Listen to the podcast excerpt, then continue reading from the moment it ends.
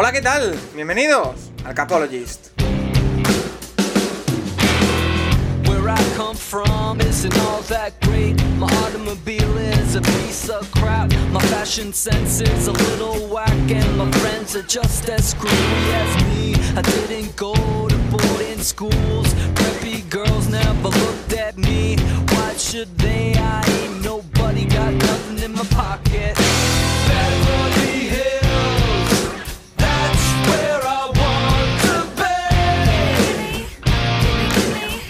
¿Qué tal? Bienvenidos una semana más al Capologist, tu podcast sobre NFL más interactivo en una semana que me da la sensación que sí, que confirma que ya estamos en temporada baja porque después de que el pasado miércoles saliera eh, el calendario que se hiciera público.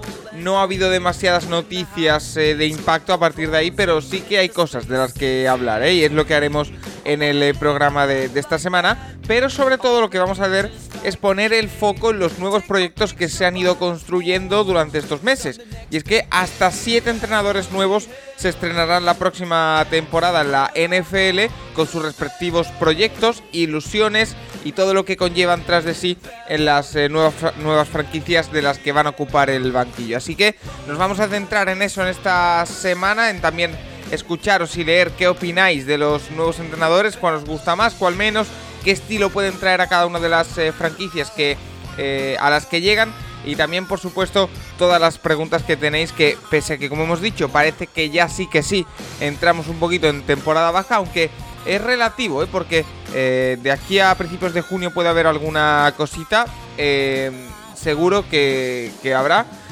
Nos habéis hecho muchísimas preguntas, como siempre, así que os lo agradecemos lo primero y también anunciar, por supuesto, que tendremos a Juan Jiménez en la parte final del programa con su sección de QB Nerd, en la que hay mucho, mucho que contar, Ya os aviso porque ya hemos directamente pasado a denominarlo un consultorio eh, sobre quarterbacks. Eh, volveremos con los temas muy pronto. Pero esta semana que era solo consultoria hay muchas cosas que comentar y muy interesantes. Así que no me voy a enrollar mucho más porque hay mucho que, responder, mucho que comentar. Eh, Rafa Cervera, arroba Rafa Cervera 22 en Twitter, ¿qué tal? pues muy bien, Paco. Yo creo que sí, por un lado es, em, iniciamos la temporada baja. Es muy interesante lo que va a pasar antes y en las primeras semanas de junio pero también por reiterar que nosotros seguimos aquí 52 eh, semanas al año, que la NFL interesa, yo creo que 52 semanas al año, y de hecho hay hasta alguna pregunta por ahí de algún eh, oyente que me ayudará a, verificar esto, el porqué de esto, y bueno, que seguimos con el mismo entusiasmo de siempre, simplemente va cambiando un poco el guion del programa, pero, pero que continuamos a, tope totalmente. ¿eh? Por supuesto, eh, hemos tenido, como decimos, el, calendario que precisamente se iba a anunciar la madrugada del miércoles al jueves. Al final, entre filtraciones y demás, acabó saliendo el miércoles a mediodía y la verdad que nos dejó un poco el programa desvestido. No pasa nada. Pero lo que sí sabemos es que el primer partido va a ser Tampa Bay Buccaneers Dallas Cowboys. Nacho Cervera, arroba Nacho Cervera 6 en Twitter. ¿Qué tal? Eh, muy bien, eh, es verdad que ya lo del calendario queda o sea, 6, 7 días eh, ya pasados, pero, pero bueno, muy interesante los algunos partidos que han quedado. y al final me hizo gracia que justamente yo dije, yo no quiero a Colts para la primera semana. Colts Seahawks, tú, no, tú dijiste, no quiero a Chiefs, Chiefs Browns, Correcto. Y, Rafa dijo, yo para Jaguars quiero a Houston. Pues Houston Jaguars. Bueno, eh, está claro, está claro que a quién se le hace caso aquí, ¿no? En la NFL, ¿no? Está claro, a, Rafa. Por supuesto. Eh, no, pero, pero una primera semana intensísima. ¿eh? Ese Dolphins Patriots sacará chispas sin lugar a dudas y la NFL ya desde la primera semana se lo apunta bien. Yo quizás que como los Jaguars y los Texans, bueno, yo ya he dicho que esta temporada seré fan de los Jaguars. Mientras, mientras mantengan a Tintivo en el roster. Tibo no va a hacer roster. Tibo no va a hacer roster. Entonces, pero bueno, que, que, que que claro, al, cruzar a Jaguars con Texans ya te quitas a dos de los equipos más débiles de la NFL, entonces los demás duelos tienen que ser interesantes. Bueno, eh, yo lo de Tibo suscribo a Rafa, yo voy bastante con eso, que sí, Nacho, no crees que va a hacer eh, roster, pero oye, bueno, yo creo a que... ver, eh, lo, bueno, lo dijimos la semana pasada, si, si Tibo va a hacer roster, los Tyrens que tienen los Jaguars en el roster que se lo hagan mirar, porque es que, un señor de 34 años que no ha jugado en su vida Tyren le gane a chavales de 23 o 22 años que llevan 5 años jugando la posición, pues... A mí, Paco, me, ha, tocado el corazón, no lo que ha hecho Nacho de Team Tivo, sino que ha dicho que un señor de 34 años... Bueno, en, nada le van a llamar anciano para que se vaya a vacunar, o sea que... imagínate, imagínate. Sí, de hecho salió una, salió una noticia en el, en el eh, mundo, creo que era, no, ya no sé dónde es. No, no, Adolescentes de 30, hasta, 39 años. Hasta 39 años. Y los ancianos de 50 a 59 años ya nos podíamos ir a vacunar. Y claro, imagínate la cara que se nos quedó a Juan Jiménez y a mí. nada, nada, estáis en la flor de la vida. Eh, si os parece, eh, hay una primera pregunta, hablando de. Porque los temas de actualidad que hay esta semana eh, los voy a ir tirando directamente con preguntas porque eh, no son grandes temas, pero sí merecen eh, un poquito de, atención. Pero antes hay una pregunta de J. Yahweh que nos dice, ¿qué precedentes hay de un partido de kickoff, es decir, del primer partido de la temporada, protagonizado por un equipo que el año anterior ni siquiera hubiese alcanzado playoff? Gracias, cracks. Y es que, eh, como decimos, el primer partido, el partido que va a estrenar la temporada, que todavía queda bastante tiempo por delante, va a ser un Tampa Bay Buccaneers Dallas Cowboys. Unos Cowboys que, como sabéis, no entraron en playoff el año pasado. Que, eh, Nacho, tú has hablado de que eh, han tirado más por lo mediático que por otra cosa, pero bueno, sigue siendo un partido con buen cartel, ¿eh? Y, no sé si tienes el, dato por ahí. Bueno, habiendo podido coger a lo que hicimos la semana pasada, a Buffalo o incluso Miami, no sé. A mí el partido, eh, yo creo que eh, hay un favorito muy claro, pero bueno, ya también lo hubo el año pasado. El año pasado fueron los Texans y Chiefs fue un, fue un trámite, pero sí, sí, a ver, el tema del kickoff lleva haciéndose, este va a ser el partido número 20, o sea, es decir, hasta 2002 la temporada empezaba de forma normal el domingo con todos los partidos. Y, el campeón juega desde 2004. los dos primeros años pusieron dos partidos eh, sin, ninguno de los dos equipos que llegó a la Super Bowl. Y a partir de ahí, eh, menos el año de los Packers Bears por el tema de los 100 años, ha habido, eh, creo que este va a ser el, el 17. El partido número 17. ¿Cuántos rivales creéis que han entrado en playoffs? De los, contando a Packers, contando a los Cowboys, obviamente. Pero te, pregunto, ¿han entrado ese año o, que el año anterior habían entrado? El año anterior, el año anterior. Yo creo que 17, 15 a lo mejor. ¿Alguna vez ha tenido que haber alguien que no, seguro? Pues em, son, eh, son 13. 13. Eh, solo, se han quedado cuatro, eh, fuera cuatro equipos. Riders en 2004 y fue el kickoff 2005. Dolphins 2005 fue el kickoff 2006. Y los Cowboys en 2011 se quedan fuera de playoff y empiezan la temporada 2012 visitando a los Giants y, este año pues es la de los Cowboys. Eh, o sea, es decir, los últimos 10 años realmente, eh, más allá del partido entre Packers y Bears, siempre había entrado el, equipo, menos el tema de los Cowboys. Pero bueno, es un tema mediático. Al final los Cowboys venden mucho en Estados Unidos y, es el equipo, bueno, es el equipo de América y al final, eh, pues antes, de poner, antes que ponerlo en la semana 8, un domingo, por un Sunday night, cuando a lo mejor ya o, los Cowboys no, no, están tan bien o tal, pues mira, lo pones en la semana 1 y ese partido sabes que lo vendes seguro. Yo creo que siempre que puedas tener a los Cowboys en este partido lo tienes que, poner. Me parece que es una opción genial. Sacó la revista Forbes ah, últimamente que los Cowboys siguen siendo la franquicia número uno em, de, Estados Unidos, la franquicia de valor, número uno. ¿Mm? En valor, en valor económico, sí. En valor económico, exacto, que ya lo mencionábamos aquí, que es curioso que un equipo que no gana la Super Bowl, ni siquiera juega la Super Bowl desde la década de los 90, siga siendo la franquicia número uno, pero ahí se ve el arrastre que tienen los Cowboys, que un coreback como Tony Romo, que fue excelente, pero que ni siquiera disputó una sola Super Bowl, sea el icono mediático, pues si no hubiera jugado los Cowboys no lo sería, que seguro que sería muy buen comentarista, etcétera, pero el, haber sido coreback de los Cowboys le da un halo especial y, mm, y a mí me parece una muy buena opción. Yo simplemente añadiendo a lo que nos comentaban antes o lo que hablábamos antes, y a la, y a la respuesta de Nacho, que es súper completa, em, este partido, el NFL Kickoff, se crea como otro, otro gancho de marketing de la, propia NFL. Mira que ahora estamos hablando de eso, porque antes, como decía Nacho, no existía. Y de hecho, en 2002 juegan los Giants en casa y en 2003 los Redskins, dos equipos que no se habían metido a playoff la temporada anterior, pero querían rotarlo de ciudades como hacen ahora con el, con el draft Paco. O sea, primero empezaron en Nueva York con una fiesta en Times Square, cantó Bon Jovi, cantó Bon Jovi en el Halftime Show, luego en Washington al año siguiente cantó Britney Spears.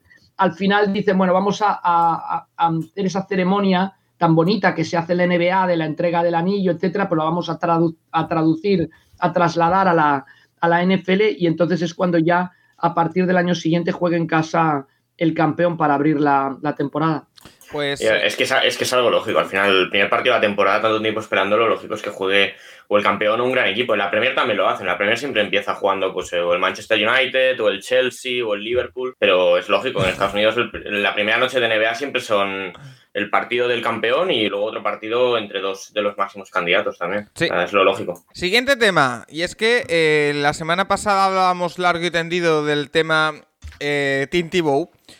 Y hemos tenido un caso que no es parecido, pero sí es algo similar. Y es que eh, hemos vivido la, firma de Kelvin Benjamin por los New York Giants. Es decir, Kelvin Benjamin, que para el que no lo recuerde, es aquel wide receiver, aquel receptor que jugó en Carolina Panthers y que llegó a la Super Bowl con Cam Newton, que después jugó en Buffalo Bills, también en Kansas City Chiefs, pero que en 2018 desapareció de la liga y que ahora ha vuelto en forma de Tyren, como diría el chiste.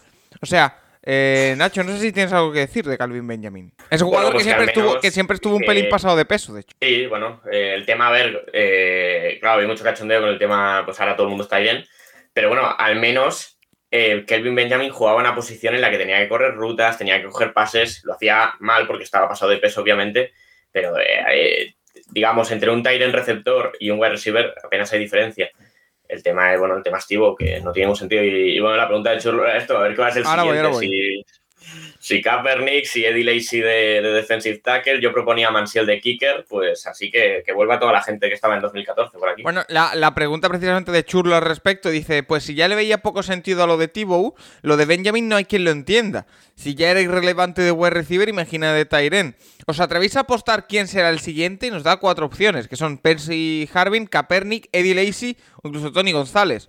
Eh, Rafa, lo que sí que es verdad yo es que... creo que yo he visto a Tony González atrapar pases a Terry Bracho en las previas de los partidos ahí en el plató ese tan el plató gigante de Fox y yo creo que, que Tony González, clarísimamente. no, pero... Eh, sí, que, menos pases que Evan Ingram. O sea, ahí en los Giants encaja. Pero Rafa, sí que es verdad que... Eddie Lacy que pesa ahora, 170 kilos. De no tackle cabe. La y, Mansiel de, y Mansiel de Kicker o yo No, Mansiel, lo siento Paco, pero Mansiel no, porque es que te, te, te, estropea el vestuario en una semana. pero la, posición de Tairen, Rafa, eh, no, sé, no sé si es casualidad o, coincidencia, pero eh, todos los jugadores que están sorprendiendo por sus fichajes después de años fuera de la liga están cayendo en esa posición. No sé si es que hay poca en la liga, que hay mucha mm, oferta y poca. No, yo creo que decir Taiden es decir una persona que bloquee y que lo pueda utilizar en algún tipo de, rutas, de cosas especiales, ¿no? Es, como. Es como decir comodín casi, diría yo, ¿eh? No es que vaya a ser.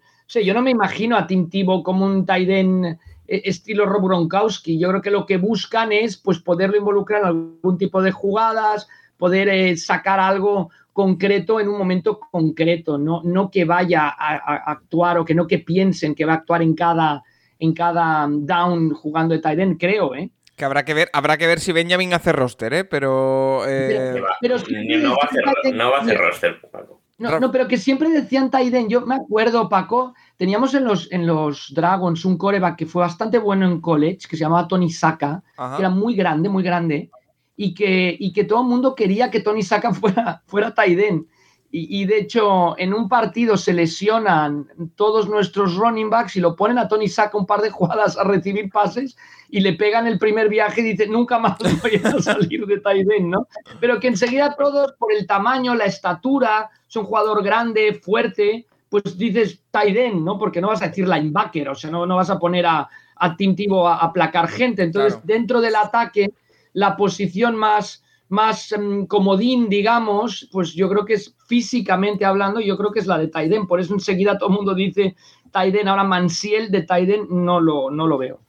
Bueno, eh, otro fichaje que se ha confirmado durante esta semana y que es importante eh, es el de Washington Football Team, que ha firmado left tackle. Eh, de hecho, ha firmado a Charles Leno, que es un antiguo left tackle de Chicago Bears. Nos pregunta, por ejemplo, Sergi Bladé eh, ¿qué, opinamos de él? Si puede ser titular o si vemos a Cornelius Lucas o Sam Cosmi, que fue drafteado hace apenas un par de semanas, por delante de él. Eh, dice que él no sabe si, si empezaría con Cosmi al ser un rookie. Eh, Nacho, ya vimos cómo la semana pasada los Ravens fichaban a Villanueva, los Colts a Fisher. no le quedaba mucho a Washington si quería reforzar el left tackle. y Leno, que había sido recientemente cortado por los Bears, de hecho por Chicago Bears, eh, es nuevo jugador de, Washington. Sí, bueno, y a la vez eh, Washington a Morgan Moses, que es el que ha jugado de right tackle con muchas lesiones de por medio estos últimos años, eh, ya le ha dado la opción, ya le ha dicho que se busque un traspaso que, o acabará cortado. Entonces, pues no sé, yo creo que Leno y Cosmi acaban siendo los dos titulares. No sé cuál en el tackle y cuál en el right tackle para empezar, pero bueno, yo creo que ya con esos dos. No sé, Leno yo creo que un año bueno te puede dar. Yo no entendí el corte, yo no acabé de entender el corte de, Chicago. O sea, vale, hasta te ven Jenkins, pero es que necesitas dos. Y el otro sí Fedi. Entonces es que eh, quédate a Leno, quédate a Leno y a Jenkins y proteges a, pues a quien sea, o a Dalton o a, o a Fields, pero bueno, lo cortaron y mira, pues no, para el precio que ha firmado no está mal para, para Washington, pero bueno, es un, es un jugador de un año solamente. Y eh, eh, Rafa, ¿cómo ves tú? porque eh, hemos hablado mucho de, de, los left tackles en este mercado. Hemos llegó, llegamos a hablar de que no entendíamos muy bien el corte de Leno en, Chicago, por esto que decía Nacho, pero no sé en Washington cómo te puede encajar. Bien, sin lugar a dudas. Yo creo, bueno, yo también me quedé muy sorprendido. Yo me acuerdo, Paco, cuando hacíamos un poco el estudio aquel que estábamos como muy obsesionados, ¿dónde va a acabar Villanueva? Sí pues decías, pues Villanueva sería el, tackle izquierdo ideal, pero entonces Nacho me dijo, y con razón, no es que ya tienen a Leno, pero es que ahora no tienen a Leno tampoco. Entonces, bueno, me sorprendió mucho el corte, yo creo que es un jugador eh, que, puede ser utilizado sin, sin lugar a dudas allá donde vaya. Y hablando de Washington, Nacho, otro jugador que se ha movido en esta semana es Ryan Kerrigan, que ha pasado de Washington a Filadelfia. Eh, no cambia de, división, se queda en la, misma. Y nos pregunta Fan Washington Football Team eh, por el defensive end, que ahora mismo ya es de Filadelfia. Dice: Este es un mensaje para reconocer la carrera de Ryan Kerrigan en Washington. Nada más que decir. También te digo, o sea que nada más que decir, no, había algo más que decir. No había más equipos aparte de los Eagles.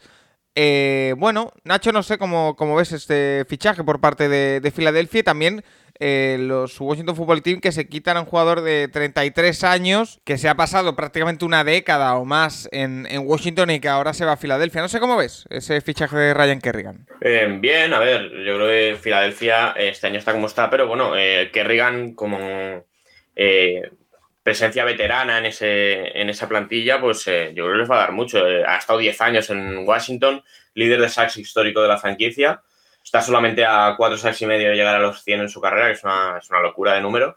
Y bueno, a ver, eh, es lógico que los aficionados de Washington pues no les guste que se vaya a Filadelfia, pero Washington es un jugador que ya no necesitaba. Obviamente en los últimos años ha invertido muchas primeras rondas en, en, la línea defensiva y pues en el momento en el que se te va, pues es que firma donde quiere. O sea, el, el tema este de, pues estoy en un equipo de 10 años, no me voy a ir al rival divisional, yo no sé, yo, me parece lógico que si tiene la oferta de Filadelfia y es la que más le gusta, pues vaya ahí. Draft de 2011, Rafa, un jugador que como decimos ha jugado 156 eh, partidos de 160 posibles en temporada regular, una carrera ejemplar en, Washington, que así se lo reconocen precisamente con esta eh, pregunta Fan Washington Football Team, pero que ahora va a jugar en, Filadelfia. Sí, sí, sí, sí. Bueno, esto es un negocio, ¿eh? Y la gente tiene que ver por, en, por ella misma, pero pues una pena, obviamente, para todos los aficionados de Washington, sin lugar a dudas. No sé si tendría que estar penalizados este tipo de movimientos o, tendrían que decir tiene que pasar un año antes de jugar una franquicia rival directo divisional, pero bueno, no es así. Me imagino que Nacho ya vivió algo parecido cuando Sherman eh, se vistió de rojo, ¿no? No, pero bueno, aquí en Europa también pasa. Peter Che no, no, no, un montón de años en el Chelsea y se fue al Arsenal, pero es que a ver, bueno, de hecho, no, es, inglés, es un jugador que no, así es de la cantera, aquí no existe, claro, en Estados Unidos no existen las canteras. Pero no, no, no nos vayamos tan lejos, es que Villanueva ha hecho lo mismo. Sí, bueno, sí, claro. Pero bueno, en Europa también pasa. O sea, eh, Ser Fábregas ha jugado los dos también en, Arsenal y Chelsea. Si no es, entiendo que si eres a un equipo, pues a lo mejor te vas a enfadar, pero que un, que un español juegue en un equipo de Londres y luego en el otro, me parece lógico. y, allá en Estados Unidos, pues no sé, no sé dónde se Ryan Kerrigan, pero. Eh, es, de, Indiana, es de Indiana, pero no hay un pues, poco eh, también, también de lo que pareció de Villanueva, que al principio dije, no, Villanueva, la ética, no sé qué, luego dice, es que me gustaría jugar contra los Steelers no hay un poquito de decir, como no me han renovado, como al final ya no cuento, pues oye, me voy donde más daño les haga. Quizá, ¿eh? También puede ser. Me estoy metiendo en la mente de, Kerrigan, pero no lo sé. También puede ser, pero no sé, eh, al final. Eh, no sé, es un equipo que ya no necesitaba a Kerrigan y al final yo creo que ha cogido la mejor oferta que tenía. porque por, por él, no ha ganado nunca el anillo, con Filadelfia no aspira al anillo este año. A lo mejor si hubiese, eh, hubiese querido ir a otro equipo antes de eso, pero bueno. Eh, y el tema, bueno, eh, Juan en la semana 15 y en la, 16, en la 17, ¿eh? O sea, un falta para que llegue ese partido entre, entre Kerrigan contra sus equipos. Semanas, pues, semanas decisivas, de hecho. sí, es curioso, es curioso el calendario de, Washington. Las últimas cinco semanas son cinco de los divisionales y son Cowboys, Eagles, Cowboys, Eagles, Giants. tiene Cowboys y Eagles en cuatro semanas. No me gusta nada eso. Cuatro partidos. No me gustaría nada. Eh, Rafa. Que te felicito por el fichaje de Nacho, porque sin lugar a dudas es, una máquina programada sin ningún tipo de sentimientos frío. O sea, sería el capologist ideal de un equipo, ¿eh? O sea. aquí, Aquí el, mérito no lo tengo yo, ya lo sabes. No, no, no, pero eh, que cuando has visto la película de Moneyball, cuando, cuando Paul de Podestá tiene que en teoría cortar un jugador y está sufriendo y tal, Nacho eso lo haría sin pestañear. Sin pestañear. ¿Eh? Simplemente decir, no, estás, no, estás rindiendo y mira, aquí tienes tu billete y que te vaya bien. Y si quieres irte a la, competencia, pues no pasa nada. ¿no? Cambiamos de, tercio, si os parece, porque tenemos una pregunta muy interesante de nuestro querido Pedro Nieto, que nos dice lo siguiente. Dice, hola amigos, eh, mi amigo Javi y yo, gran seguidor vuestro, dice entre paréntesis, queremos organizar viaje al primer partido en Londres, que coincide con Puente. ¿Se sabe algo de cuándo salen las entradas y si dejarán comprar a, extranjeros? A día de hoy hay gangas en vuelos y hoteles, pero entradas puntos suspensivos. Eh, Rafa, aquel que mandas eres tú. Creo y me da la sensación de que todavía falta un poquito, sobre todo teniendo en cuenta la situación en la que estamos de coronavirus, para saber cómo va a estar eso. Es decir, es, prácticamente imposible saberlo, pero no sé si se van a vender entradas eh, online o no, o cómo puede andar el tema. Sí, sí, sí. Yo creo que Pedro lo que tiene que estar es muy, muy pendiente cada día abrir la página de NFL UK. Nosotros, si os parece bien para todos los aficionados, no solo para Pedro, pero para todos, podemos publicar en Twitter una vez que, salga la venta de entradas. Y, y la manera como funciona es, hay gente que son socios, digamos, o abonados, como le quieras llamar, de los partidos de Londres, es decir, que pagan una cuota, pagaban por los cuatro partidos, ahora pagarán por estos dos, tiene una prioridad, y aquí te estoy hablando de unas 40.000 personas, o sea, no son cuatro. Y una vez que ellos tienen la primera opción, por así decirlo, como si fuera un abonado de, de un equipo de fútbol o los abonados de los Giants, por ejemplo, después el resto de las entradas se ponen a la venta online, como dices tú. Entonces ahí hay que estar muy pendiente, como si fuera un concierto de Springsteen en su momento y si salen a las 7, estarte conectando a las 6.52 y, y, entonces acceder a la venta de entradas. No hay diferencia, la pregunta es, ¿hay diferencia para el mercado británico o para los internacionales? No, la diferencia la marcan al principio y no es en realidad el mercado u otro, la diferencia es lo que te decía, hay una serie de gente que se han abonado o han sido abonados durante varios años ya a todos los partidos y que, se disputan en Londres. Y que la diferencia será tema sanitario, más bien, Rafa, a ver cómo sí, No, seguro, seguro, seguro. Eso lo regirá todo el tema, todo el tema sanitario, por eso, si no ya hubieran salido a la venta las entradas. Otra cosa también importante a tener en cuenta es que si no encontráis entradas a la primera, que no os desaniméis, porque la NFL está obligada a guardar un número de entradas para el equipo local en este caso Atlanta y los Jaguars, y para el equipo visitante. Entonces, esas entradas, el equipo tiene una fecha para, para decir si las utiliza o no o cuántas utiliza. Entonces, no sé si tú imagínate, si le dan 8.000 entradas al equipo local y 4.000 al visitante, que vamos por esas cifras más o menos, vale. cuando las devuelven, no las devuelven físicamente, sino cuando dicen, oye, mira, de las 8.000 voy a optar solo a 6.432 y te las pago paga el equipo a la NFL, las que no entran ahí vuelven a salir a un pool de, venta de entradas. O sea que hay que estar muy pendiente. Yo acabo de entrar en la web de Ticketmaster y todavía no está disponible, evidentemente. El día 19 por, por la mañana, miércoles, no están disponibles las, las entradas.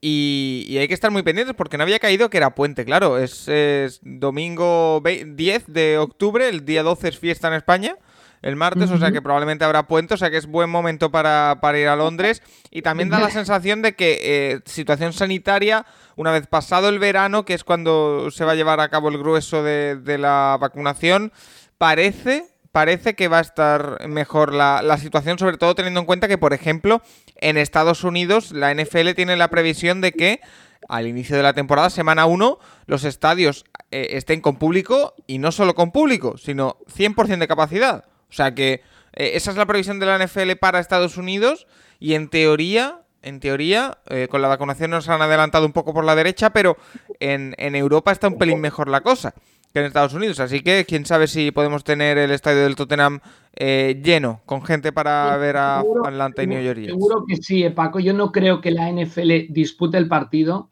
o no creo ya que hubiera programado ese partido si pensara que no puede tener el estadio lleno. Y yo creo que lo que tendremos que hacer es en Hyde Park una, una verbena, de, una fiesta de la Virgen del Pilar, sin lugar a dudas, en ese puente, ¿no? Nacho. Bueno, eh, el otro día en la final de la FA Cup eh, ya había, había bastante público en Wembley y, ya estamos en mayo, o sea que de aquí a, octubre queda un montón de tiempo todavía. Nacho está muy futbolero hoy, ¿eh? eh... Hoy, sí, bueno. ganamos esa final, así que bien. Ah, muy bien, el, Leicester City. Em, hay que, decir que. Ganamos, ganamos esa final. ganamos, ganamos. Yo, Rafa, yo voy a aportar aquí algo. ganamos a Trevor Lawrence también en el debo aportar algo y es que eh, ya puedo adelantar desde aquí que intentaremos cubrir ese, esos partidos de Londres como merecen. Ya... yo, yo diría que los cubriremos.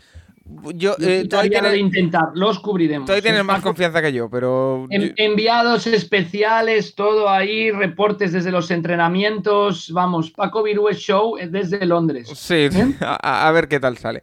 Eh, vamos con más preguntas. Nacho, perdón que sigo interrumpiendo, Paco, estoy pesadísimo. Y Nacho con el fútbol y yo interrumpiendo. Nacho no ha ido a Wembley a ver un partido, a Londres a ver un partido de NFL desde 2007, ¿no? A ver si rompemos la racha. A ver, a ver si se puede este año. El Dolphins ya estuvimos, el primero aquel. Pues eh, hay que hablarlo, Nacho, porque alguna cosita a ver si podemos hacer. Eh, lo que decíamos, Tony Pons nos hace la siguiente pregunta que nos lanzaba por Twitter una cuestión que ha generado bastante debate. Y por eso os traigo aquí que nos dice, eh, mira, hablando de fútbol eh, europeo, ¿qué partido de NFL sería como el eh, Barça-Madrid, el partido más esperado del año? Y yo quería aprovechar esta pregunta no para responderla, que también evidentemente, sino para lanzar una reflexión. Y es que lo bonito de la NFL, me da la impresión, Nacho, es que hay varios partidos que son muy, muy, muy esperados al nivel de lo que puede ser un clásico en, fútbol europeo. y, no todos los años son los mismos. Entonces, al ser una competición tan cambiante como es la NFL, al eh, haber tanta rotación de, equipos que pasan de ser buenos a ser malos, de malos a ser buenos, la igualdad que hay, creo que lo bueno de la NFL es que no hay un solo partido que sea eh, como, como un Barça-Madrid. Hay partidos con mucha rivalidad pero creo que hay varios que pueden ser considerados parecidos. A ver, eh, cada equipo tiene prácticamente seis, que son los seis duelos divisionales. También es mi sensación. Realmente los partidos más esperados del año son los seis partidos divisionales, yo creo. Y, a ver, es que es donde te juegas realmente tu temporada. Y, son los partidos que tienes que intentar ganar al menos tres o cuatro de esos seis si quieres luego estar en playoffs. Porque, eh, Rafa, lo que decimos, quizá el partido más esperado del año es el primero, pero a partir de ahí, eh, por, importancia, porque te juegues tanto como en un eh, Barça Madrid de, fútbol, eso que decía Nacho, son los divisionales y bueno, hay, como decimos, hay rivalidades eh, y, demás, pero hay muchísimos partidos de este nivel de, emoción. Yo creo, Paco, que yéndonos al fútbol, traduciéndolo al fútbol de la Premier que tanto le gusta a Nacho, ¿cuál será el partido, cuál es el clásico de la Premier? El Liverpool United. ¿Sí? Pues sí, el, partido, el partido, bueno, o sea, el, gran, el partido histórico es ese. Bueno, sí, puede ser el partido, pero bueno, cogiendo el hilo de lo que ha dicho Nacho, yo creo que lo bonito del NFL, y es lo que has comentado, Paco, la magia del NFL es que cada año puede ser, puede variar, ¿no? Ahora, sin lugar a dudas, el Tampa Bay Cowboys, los campeones con Tom Brady contra el equipo de América, es que no puede haber mejor partido que ese. Pero bueno, tú me dirás, hombre, pero cuando los Patriots jueguen contra los Dolphins, con el draft que han hecho los Patriots, con el draft que hicieron los Dolphins, con los dos corebacks de Alabama, pues será y, será también.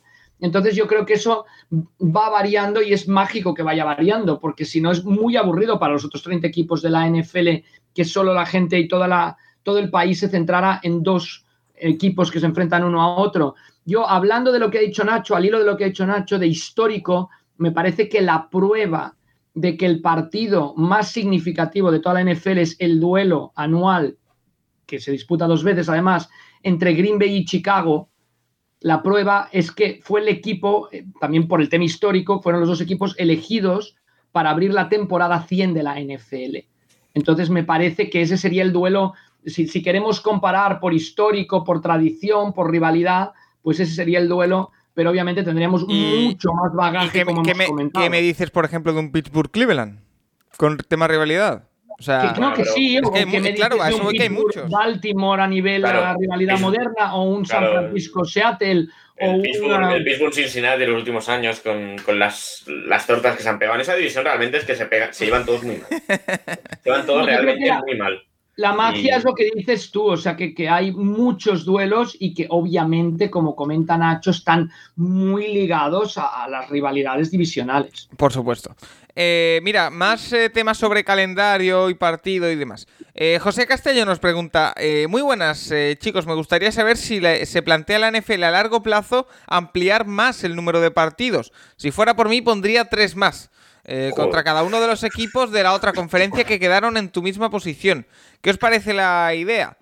Eh, em, a ver, eh, lo primero que hay la que idea fantástica, la idea es fantástica. El tema, es que como se lo propongas a los jugadores. Exacto. Claro, el tema, el tema de hecho, Nacho, perdona que te interrumpa. El, no se puede hacer hasta que haya un nuevo convenio colectivo. No se puede plantear hasta que no haya un nuevo convenio colectivo. Este convenio colectivo que se ha firmado creo que dura 10 años. Hasta, 2030. Y ya, y ya, se están arrepintiendo con todo el tema de Jaguan James y compañía. Ya se han dado cuenta de que les han pegado una paliza a los propietarios, a los jugadores. Increíble, pero bueno. O sea que hasta, 2030, hasta 2030 seguro que no se va a poder hacer. Y me da la impresión de que no se está muy por la labor de tener más partidos todavía. Ya ha costado mucho poner el partido 17. Eh, y, también te digo una cosa, y aquí me voy a tirar piedra sobre mi propio tejado. Con, 18 con 17 semanas que tenemos ahora de temporada regular, porque cada equipo tiene un bye, eh, llegamos nosotros también un poco exhaustos al final de la temporada. No sé con tres más cómo llegaríamos, pero bueno. No, pero la, idea está muy bien. Lo único es que eh, el, el, castigo físico del fútbol americano es muy grande y por eso probablemente no lo llegaremos a ver o quizá pasa de aquí a 40, 50 años pero por otro lado, la magia de la NFL también son los pocos partidos que juegan, porque entonces cada partido es determinante. Entonces, si, nos, si se van incrementando el número de partidos, la importancia de cada partido a nivel televisivo, a nivel de resultados, a nivel de todo, se va perdiendo, con lo cual quizá es una manera de perder la magia de la NFL. O sea, yo creo que tiene que tener el número de partidos mm, concreto para mantener ese, ese interés que tiene cada, que cada encuentro, no, no cada partido es que sea una final, pero, pero casi, ¿eh? pierdes dos seguidos al inicio de la temporada y ya vas a remolque todo el año. A mí me da la impresión de que ahora mismo eh, estamos en el número de partidos perfecto. Y lo del partido 17 tiene más que ver con intereses. Total, el partido 17 es un guiño comercial. Eh, sí, bueno, y en 2030 los propietarios intentarán subirlo a 18.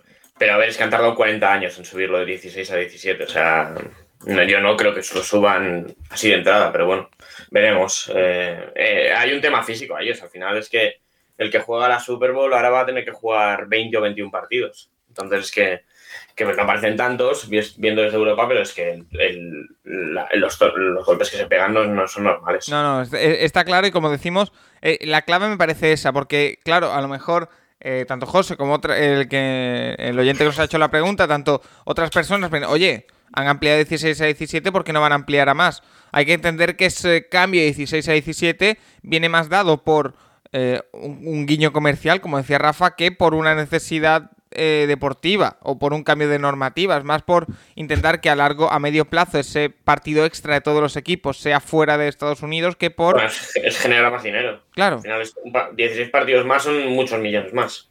sí, Más, que un guiño, una herramienta comercial. Porque esto es una herramienta, como dice Nacho, para generar dinero y para promover la NFL fuera de, de Estados Unidos. Sí.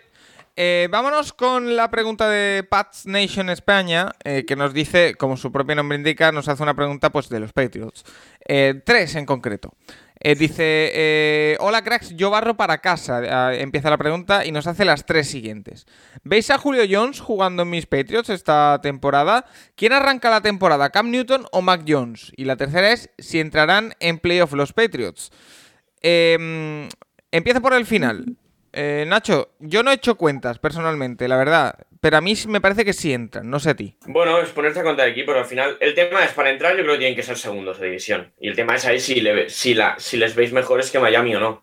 Porque es que te pones a pensar y más o menos en cada división hay dos equipos, así que parece, o dos o tres incluso, ¿eh? pero eh, Bills va a estar, yo creo, prácticamente seguro. Miami o Patriots van a estar ahí en la pelea. Em, Ravens y Browns. Eh, Titans y Colts. Y Chiefs y, no sé, Broncos o Raiders. Ya tengo a ocho. O sea, de ahí me tengo, ya tengo 8, 9, 10 equipos. O sea, de ahí tienen que salir unos cuantos que no. Entonces, eh, a mí el tema del corte, no sé, es que yo no sé qué van a hacer. No yo, a mí me da sensación de que va a empezar Cam Newton. Yo también, ahí se, yo... ahí, se van a dejar, ahí se van a dejar partidos. Yo lo dije la semana pasada o hace dos y me tengo que mantener, por una vez quiero ser medio coherente. Eh, yo creo que van a empezar con Cam Newton. No sé lo que va a durar, y, pero... el tema es que el, inicio del calendario no es, no es exageradamente complicado. Entonces, claro, si empieza Newton y empiezan a jugar bien, claro, a lo mejor es que a lo mejor Mayor entra en la semana 12 o ni entra. Eh, Rafa, Rafa, ¿tú cómo lo ves? Yo creo que los Patriots se, van a meter, pero estoy de acuerdo con Nacho que tendrán que optar a hacerlo como, como wildcard o que, que, los Bills son claros favoritos en la división, pero sí creo que puedan uh, meterse. Yo creo que sí que han eh, hecho un buen, un buen equipo y sí que pueden uh, conseguirlos y yo confío bastante en que Mac Jones además los pueda, los pueda llevar hasta los playoffs. ¿Y a quién ves como titular en la semana 1? ¿A Cam Newton o no, a Mac, Jones, definitivamente. O sea, si Mac Jones no es el titular la semana 1, eh, es un fracaso, por así decirlo, de, del planteamiento de los Patriots. Yo, no veo a Cam Jones en los Patriots en la semana 1. Yo, creo que no. Cam Newton, ¿no? a Cam Newton, perdón, Cam Jones, he dicho. No, yo, yo creo que ya estoy mezclando aquí este. Bueno, de hecho, de hecho han, firmado, han firmado a Hoyer esta semana, Brian Hoyer. Qué raro, otra vez, ¿no? Sí. Otra vez. No, me parece que, Cam Newton eh, no demostró que no puede llevar a los Patriots la, temporada pasada y, que no pase el futuro por los Patriots a través de Cam Newton, que Mac Jones no esté listo y que digan, mira, pongo a Newton un par de partidos a ver qué pasa, pero es que Juan Jiménez ya nos lo ha explicado, ¿no? No puedes ir a, afrontar la temporada con dos sistemas de ataque diferentes y los dos corebacks son muy diferentes con lo cual, eh, pues yo creo que debería ser Mac Jones. Si no es Mac Jones, es que han cometido un error a los Patriots al, draftearlo o, que quizá no está listo, pero entonces la opción Newton tampoco me parece la, adecuada. Si a la larga Mac Jones va a ser tu coreback de futuro. Y eh, Rafa, el tema Julio Jones, eh, que parece que estaba en el mercado, que ahora sí, que ahora no, que Matt Ryan dice que es el jugador que más ha influido en su carrera. no sé, eh, los ves jugando los Patriots esta temporada. Yo creo que si sale de los Falcons puede ser una opción, ¿eh? eh bueno, hablan de los 49ers también y hablan de todos lados. Yo creo que y esto Nacho lo analiza mucho mejor que yo, pero a mí me parece que así como a partir de junio Rogers va a salir a saltar de nuevo a todas las plataformas mediáticas y vamos a hablar mucho de él, yo creo que el segundo nombre del que más se va a hablar es de Julio Jones, me parece. Eh, Nacho. Puede ser. A ver, estaban pidiendo mucho por el tema ese, pero bueno.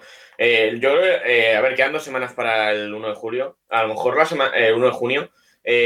a lo mejor la semana que viene estaría entrar en una lista de posibles jugadores que a partir del 1 de junio pues son traspasables o cortables. Pues, Nacho, te digo una cosa. Adjudicado para ti. Venga, pues Julio Jones es uno de esos jugadores traspasables a partir del 1 de junio. Yo no creo que, yo no creo que salga, pero, pero bueno, podría ser una opción. Si alguien, si alguien coge y da que una primera y algo más, a lo mejor sale. Sí, sí. Pero bueno, no, lo sé. Eh, habrá que, estar pendiente, sobre todo porque el tema Falcons era principalmente un problema salarial. Por lo tanto, eh, tienen problemas de cap y por eso tienen que deshacerse de jugadores.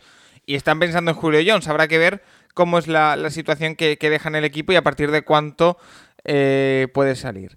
Eh, tenemos la pregunta que yo creo que lo podemos convertir casi en una sección fija del programa, que es la pregunta de nuestro amigo FH34 Mariners, eh, que nos hace, como siempre, unas preguntas un poco exóticas. Lo ha llamado él, me parece buena denominación, y son las siguientes. A ver. Eh, Rafa, no sé si esta semana te, las has preparado. esta semana me voy a ir 0 de 3, ¿eh? Ah.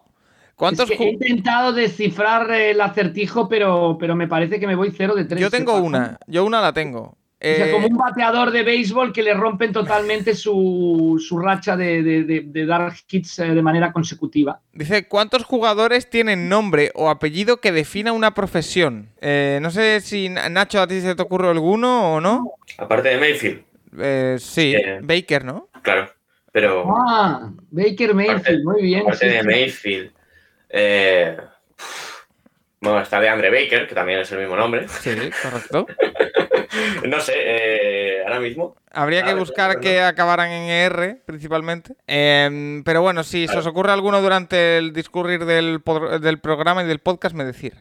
Eh, eh, Ah. ¿Qué famoso dorsal 34 va al Hall of Fame? Aquí sí lo sé. Pues Fíjate no, hay ningún, no hay ningún dorsal de los que van al Hall of Fame que no hay ningún jugador que vaya al, al Hall of Fame este Sí. año que haya llevado el 34, ¿no? Correcto, pero es que no está hablando del Hall of Fame de la NFL. Está hablando de la- está hablando de la NBA. No, no. Ah, Paul, ah. Paul Pierce, eh, jugador mítico de los Celtics de, Ah. con el 34 a la espalda, eh, va a ir creo que es el año que viene al Hall of Fame. Paco, elegido para el año que do- viene. dos de dos, ¿eh? Baker, el pastelero Mayfield y, ¿no? Y, y- Bueno, y, y- y la- y Paul esta- Pierce, ay, ¿eh? y, y aquí ya sí que me la otra es verdadero o falso, o sea que puedes ir 3 de 3, yo 0 de 3. ¿Cómo va la compra de mantequilla por eh, Motortown? Motortown sé que es Detroit y lo de la mantequilla, eh, Nacho, no sé si... Sí, bueno, Ja- Javi Gómez, a, Javi Gómez, el de 100 yardas, a Goff lleva años llamándole mantequilla Goff. Ah. Y, y bueno, pues a ver qué tal. Eh, luego Yo de hablaremos verdad, en el yo- los entrenadores de, de Dan Campbell, pero bueno, es. Yo de eh, verdad, Al y- menos, al menos es gracioso este, este señor. Voy, voy, a dar, voy a dar una opinión un poco impopular. Yo creo que Goff lo puede hacer bien en Detroit, ¿eh? O sea, ¿No? no, Por supuesto. no va a ser top. Yo creo que no puedes, no es porque no es un quarterback top, pero ser un quarterback normalito que no la pifie demasiado, no, no me parece que no pueda ser posible. ¿eh? Em, Luego lo hablamos. Vale. Eh, Alfonso Jiménez. Pero mira, eh, Paco, tú 3 de 3, ¿no? Entre Nacho y, y yo en esta sección hoy he No, no, pinchado no, yo, la de la mantequilla me han tenido que ayudar y la de Mayfield también. O sea que. Podemos llamarle la sección 34, ¿no? Sí, sí. Eh, el, el- pitcher, ¿no? El, el pitcher número 34. Eh, Alfonso Jiménez dice, buenas, eh, una pregunta. Antes de, antes de empezar, los 32 Perdón, equipos- una pregunta para, Sí. para la sección, para el, el creador de la sección 34. ¿Quién ha sido el mejor pitcher de la, del Major League Baseball que ha llevado el número 34? Ahí queda. Yo no lo sé, la verdad. ¿Tienes algún nombre en mente o no? No, hombre, sí, por supuesto, nació al sur de Estados Unidos. Vale, no, ayuda, no- tío. no des más pistas. Eh, Alfonso Jiménez, como decía, dice, eh, una pregunta. Antes de empezar, los 32 equipos tienen una gran plantilla, según ellos. Y entre paréntesis, eh, aclara, bueno, menos los Texans. Pero luego más de la mitad hacen agua por todos lados. ¿Cómo se explica esto? ¿Tan torpes son sus dirigentes? Se supone que es la liga más profesional, ¿no? Gracias. Yo es que creo que el concepto hacer aguas, eh, Rafa, es relativo. Quiero decir, al final siempre va a haber, aunque sea por pequeños detalles, equipos que son mejores que otros. Y hay lesiones de por medio, hay estados de forma, hay jugadores que son más profesionales que otros, pero también eh, plantillas que parecen muy completas a principio de año, tampoco me parece que haya tantas. Quiero decir que dice que los 32 equipos tienen una gran plantilla, pero más o menos ahora ya sabríamos decir cuáles son la- los agujeros de, de cada plantilla porque es que no hay tanta oferta de jugadores como demanda de los equipos. O sea, al final o te tapas con el, o con el te... salarial, tú no puedes cubrir, bueno, siempre se explica en fútbol americano, no, no es una manta que te cubra toda la cama, ¿no? O sea, o te tapas Eso es. eh, la cabeza o te tapas los pies, o sea, que siempre queda algo descubierto. Si a eso añades las lesiones y si a eso añades que muchos jugadores pues son melones eh, por abrir o porque vienen del mundo universitario donde es diferente la liga o vienen de equipos donde practicaban un sistema concreto y el tuyo quizás es diferente, pues ahí tienes por qué, mm, por qué van haciendo aguas, pero yo creo que además está muy vinculado al tema, al tema lesiones. Siempre hay la frase, esto de la manta y la frase de la NFL, los equipos favoritos están a una lesión de no serlo.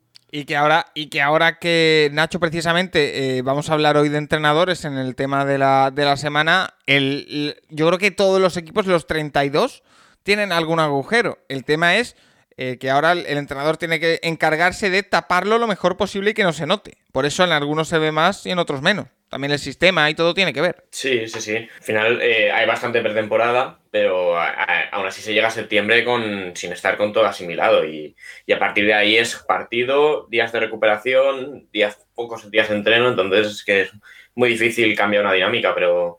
Eh, y también el tema, bueno, pues eh, rookies que te salen bien el primer año y que el segundo año resulta que no son que no son tan, tan, tan buenos, que se les corta la, progresión o que esperabas que fuera una cosa y acaban siendo bastante más decepcionantes, también pasa. todo el mundo piensa que su linebacker que el año pasado fue cuarta ronda, este año va, a subir el nivel y a lo mejor por algo fue cuarta ronda. O sea.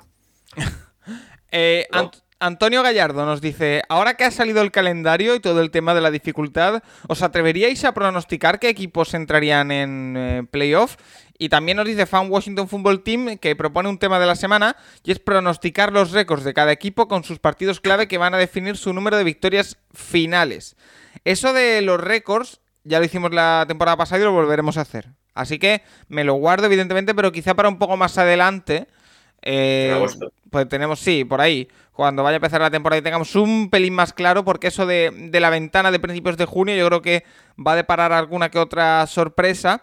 Y con lo de eh, equipos que entrarán en, en playoff, eh, también no me los. No quiero fusilar ese tema, no quiero quemarlo. Eh, porque bueno, también irá un poco más adelante, pero la pregunta que nos hace Serpico J Data si la podemos responder, aunque creo que ya lo hemos hecho en las últimas semanas, pero bueno, por si tenéis algún nombre distinto, nos dice eh, si somos capaces de pronosticar a estas alturas el posible Dark Horse, caballo oscuro, es decir, el posible tapado de la próxima temporada. Muchas gracias. Eh, ¿Consideráis Indianapolis Colts, por ejemplo, tapado o no? No, no. ¿No? No, pero ojo el, ojo el calendario de los Colts, ¿eh? Ojo el calendario para empezar de los Colts, que estos se pueden ver eh, con, un, con un. O sea, empiezan Seahawks, Rams, Titans, Dolphins, Ravens. las primeras cinco semanas de los Colts son muy duras. Son criminales, ¿eh? Depende, depende de cómo empiece eso. Eh, cuidado con la temporada de los Colts. Eh, yo, Rafa, eh, mi tapado a día de hoy, y creo que nos preguntaron hace dos o tres semanas y a lo mejor dije algo distinto, pero es que ya sabéis que muchas de estas cosas que funcionan por sensaciones cambian prácticamente diariamente. mi equipo tapado ahora mismo es Denver, pero no sé tú, Rafa. Yo creo que los Jaguars, por supuesto, pero bueno. como los Jaguars con que ganen seis partidos ya será un super éxito. A mí me parece que en la americana los Chargers, a mí me gusta mm, todo el proyecto como sea. Yo creo que el año pasado podrían haber hecho mucho mejor em, sin la incompetencia de su, de su entrenador principal, con lo cual yo creo que en la americana los Chargers. Y en la nacional hablábamos de Washington, aunque ganó la división, pero de aquella manera o con aquel récord. Y también Carolina, Detroit, eh, bueno, son equipos Em, que creo que pueden eh, dar la sorpresa. También se hablaba de Arizona. Yo creo que en la nacional, como ha bajado un poquito el nivel, la americana ha subido, en la nacional ha bajado, es lógico, es un péndulo. En la nacional muchos van a entrar en la, en la pugna. Mientras que en la americana hay equipos como muy, muy consolidados y ahí sí que hablaríamos de un verdadero caballo negro. Y yo me apunto a los Chargers, yo había dicho también New England, si pudiera contarse. Sí. Vamos a ver qué, qué, es lo que ocurre. Nacho. Yo voy a decir eh, Chargers, o sea, a mí el tema con Broncos es que me está recordando a los Eagles del año pasado. Ya van dos jugadores lesionados y estamos en mayo. Eh, entonces yo digo Chargers y en la otra, no sé si Minnesota o Carolina. Vale, pues... Eh, muchas lesiones ya tuvieron los Broncos la, jornada pasada. Al final yo creo que valdría la pena en la intrahistoria, pero os tardaríais como seis meses ¿no? en hacer un estudio conciso de que por qué hay más lesiones en algunos equipos que en otros. Sí, porque muchas veces se apela son tendencias claras. sí, que eso, podemos hablar de tendencias. Claro, y que muchas veces se apela a la suerte y en algunas ocasiones las sesiones son cuestión de suerte, pero en otras no. En muchas ocasiones son cuestión de preparación física, de tipo de instalaciones, incluso me atrevería a decir. De, o sea, es algo interesante. Em, eh, José Martínez, Rafa tiene una pregunta para ti. Y es eh, tirando más hacia lo, histórico. Nos dice, en el draft del año 2000, eh, los por aquel entonces Oakland Raiders dieron la sorpresa al seleccionar con el 17 del global a un kicker, Janikowski. Eh, que se habló en su ¿Qué se habló en su día en la prensa de esa selección y qué motivos pudo haber para escogerle en primera ronda? Gracias. Es decir, un kicker en primera ronda, lo hemos hablado alguna vez, número 17, es que ahora mismo sería inconcebible, y creo que por aquel entonces también, no sé cómo se vivió, Rafa. Yo me imagino la reacción de toda la gente de Route Running y de Nacho Cervera si se anuncia un kicker ahora en primera ronda. Picazo, ¿no? Es que, ojo, No, no, eh, es Picazo que- no, al contrario. O sea, vamos. Hombre, una broma, habido broma. suicidios en directo en, en la- en nuestra Ya. emisión de Twitch. ¿eh? Eh, eh, este queda muy lejos, pero hace unos años que los, que los Buccaneers se dejaron una segunda ronda en Aguayo. ¿Era una Es que, segunda o una eh, tercera? Una segunda, una segunda. Madre. Se dejaron en Aguayo.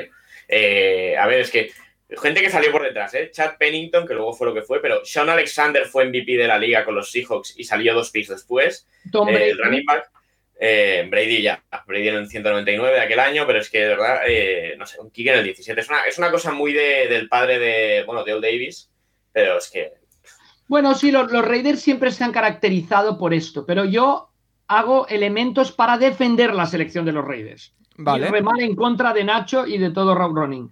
Eh, eh, Janikowski metió un field goal de 63 yardas, estuvo 18 temporadas en los Raiders, pero lo más importante, Paco, la temporada anterior, los Raiders quedaron 8-8 de récord y perdieron cuatro partidos por Cuatro. cuatro o menos puntos. Mm, o sea que. Ocho partidos, los ocho partidos que perdieron fueron por menos de siete puntos, siete o menos de siete puntos. ¿Qué pasa? Nos falta contundencia a la hora de chutar, nos falta contundencia en special teams. Draftean a Janikowski, estaba todo bastante ya, tenían el equipo muy consolidado, también hay que decirlo, y acaban 12-4. Sí, pero no, la, Pero diferencia no, es el, no la- solo- la diferencia no es el kicker. Bueno, bueno, yo estoy argumentando, yo, yo estoy dando argumentos científicos, son estadísticas consolidadas. A mí me ha convencido. ¿eh? Pero no solo eso, Paco, sino con la quinta ronda eligen a un punter, a Shane Lechler, y estamos hablando probablemente de la mejor combinación kicker-punter de la historia del NFL. Entonces, bueno, Raider Nation, eh, por lo menos hay argumentos ahora. No, con no, los una- picks de una- Gruden. los argumentos que- de los picks de Gruden me parecen más complicados. Una apuesta que- totalmente mm, diferente, pero Eh, que justificada también. y Aguayo, eh, los dos de Florida State. ¿eh? Pero bueno, yo La creo que uno, sale mejor que otro, ¿no? Por cierto, Sí, sí. eh, ¿alguien sabe qué es, qué es de la vida ahora mismo de Aguayo? Estaba. eh, está en el Eh. roster de los Patriots. ¿Es Roberto Aguayo? Es Roberto, está en el roster de los Patriots. Ah, sí, sí, está en los Patriots, ¿eh? Pero bueno, no, no creo que haga roster.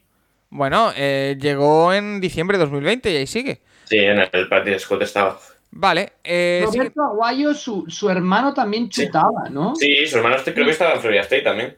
Pero sí, no, no sí, sí, tiene una historia, sí, con, con el running back de, de Sí, los Ricky. Vikings. Ricky Aguayo se llama el hermano. Con el running back de los Vikings en aquella Florida State que jugó contra Michigan, una bowl, sí, sí. mira, pues. Pues no, el, el padre Roberto Aguayo creo que lo, lo deportaron tres veces a México, ¿eh? buah. O Pues- sea, la, la lucha por, por, por tener una vida mejor, por dar una oportunidad a sus hijos y al final, mira, uno de sus Oye. hijos, segunda ronda del draft. Y pre- pregunta, eh, ¿Roberto Aguayo habla castellano? Supongo, Pues bueno, yo, creo, yo creo que sí. Vale, no, te digo porque eh, yo sigo cavilando en mi cabeza cosas. Debería, debería hablar castellano Roberto Aguayo. No estaría mal una entrevista con Roberto Aguayo. Eh, Las Fanball nos dice, muy buenas, eh, ¿cuál es la jugada o formación más loca o casi imposible que recordéis en un partido oficial de fútbol americano y además la jugada saliera bien? Enhorabuena por el podcast. Aquí aludo a nuestro experto en este tipo de cosas, Rafa Cervera.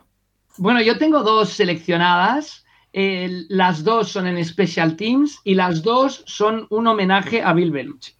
Vale, pues empieza. 7 de noviembre del 2004. Adam Vinatieri, Rams contra Patriots, todavía primer partido después de aquella Super Bowl en la que Brady sorprende a los Rams. Eh, Adam Vinatieri lan- eh, chuta cuatro field goals, pero además lanza un pase de touchdown a Troy Brown. Un snap, era un field goal cortito y nadie se imaginó que, que tal, le hacen un snap alto y le tira un pase a la izquierda a, Tom Brown, a Troy Brown para touchdown. Adam Vinatieri, el kicker de los Patriots. Esa es una.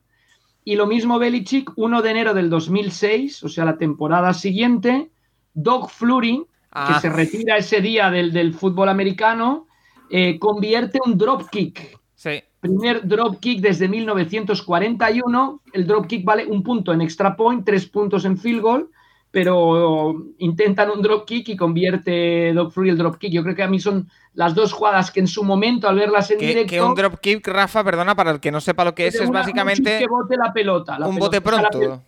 de bote pronto. La pelota para poderla chutar y marcar tiene que estar controlada por un eh, compañero. Por eso hay un holder que va y la pone en el suelo para que el compañero la chute. Con la única excepción de que si tú la chutas de bote pronto, no es un punt, sino tiene los efectos de, una, de un kick a palos, de un field goal o de un extra point. Esto se hacía mucho antes en el fútbol americano original porque la pelota era más estilo la de rugby, menos picuda y más ancha. Entonces votaba, o sea, votaba mejor, digamos. Eh, ahora es muy difícil el bote, pero Flurry lo entrenaba, lo entrenaba, lo entrenaba y hasta que consiguió el, el drop kick, que la clave es cómo tiras la pelota al suelo para que te bote recta hacia arriba. La mayoría de los punters de la NFL, como entrenan poco mientras están entrenando los demás, ellos están botando la pelota, lo saben hacer bastante bien. ¿eh? Intentar botar una pelota de fútbol americano y que te caiga otra vez donde estás tú, o, muy complicado, pues los punters lo suelen, lo suelen hacer.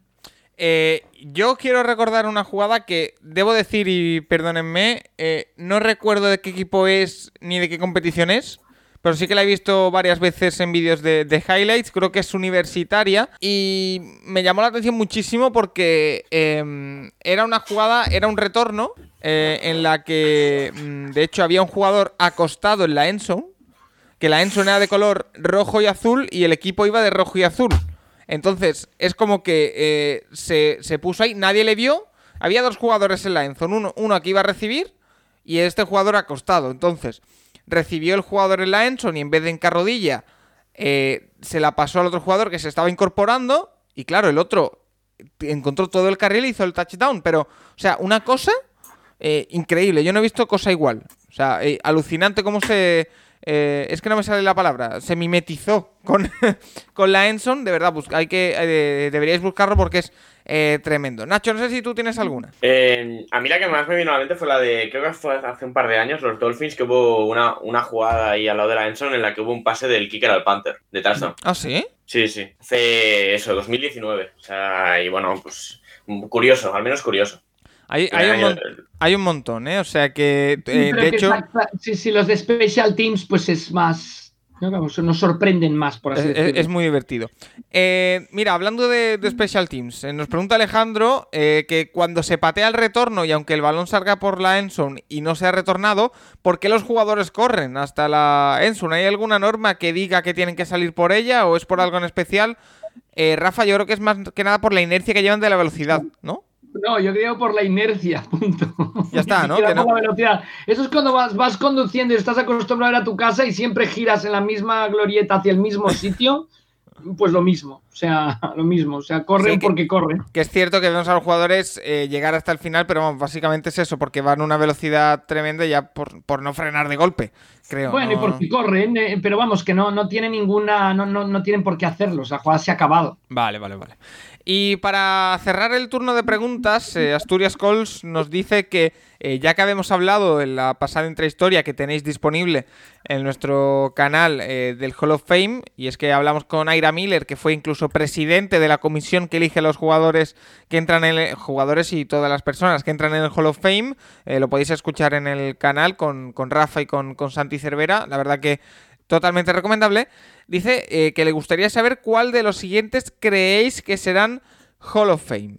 Los nombres son los siguientes: Eli Manning, Philip Rivers y Jason Witten. Eh, yo tengo claro que Eli Manning sí. Eh, los otros dos tengo mis más que razonables dudas. Así que os quiero escuchar. Nacho. yo creo que acabarán entrando los tres. El tema es, yo no sé cuáles van a ser la primera, porque el otro día en el podcast lo habláis, entran cinco cada año.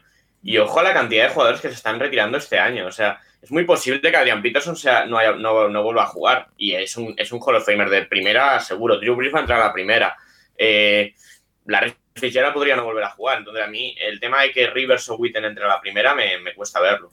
Y, y, Eli Manning, no sé, el tema con Eli es que eh, eh, cambia mucho la percepción el tema de los dos anillos, pero en temporada regular, en regular Eli tampoco ha hecho muchísimos números porque ha jugado un montón de años, pero no sé, yo creo que en temporada regular Rivas ha sido mejor que Manning, por ejemplo.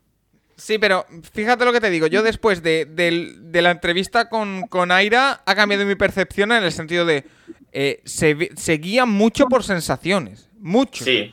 Entonces, la sensación que da con Eli Manning es el jugador que fue capaz de eh, destronar a, esa, a ese reino del mal que son los Patriots. Es decir... Y dos veces. Y dos veces. Es decir, es un jugador que, ha hecho una, una cosa muy grande. Entonces, yo creo que va a estar, y me atrevería a decir que de primera. Seguro, aparte tiene el apellido. Eh, pero, pero a ver, por nivel de juego a lo largo de la carrera, seguro que ha sido peor que Big Ben y yo no sé si ha sido mejor que Rivers a lo largo de su carrera. El tema es que tiene dos anillos. Yo creo que eh, acabarán entrando los tres, pero que a, a Witten y a Rivers le va a costar y sobre todo a Rivers le va a costar. Pero creo que acabarán entrando. Pero Eli Manning yo creo que casi instantáneo, vaya. ¿Se han retirado Witten ya o volverá a eh, jugar sí, ¿no? Bueno, Witten en... de dos años quizá lo firman otra vez, ¿no? Sí, claro, ese es el tema. Pero bueno, de momento... Witten, Witten, lo tiene fácil para entrar a la primera. No, estoy de acuerdo con Nacho lo que ha comentado, pero por la posición. Yo creo que Brice, eh, o sea, lo típico, si Brice y River se retiran el mismo año, no sé si vayan a meter dos corebacks de golpe.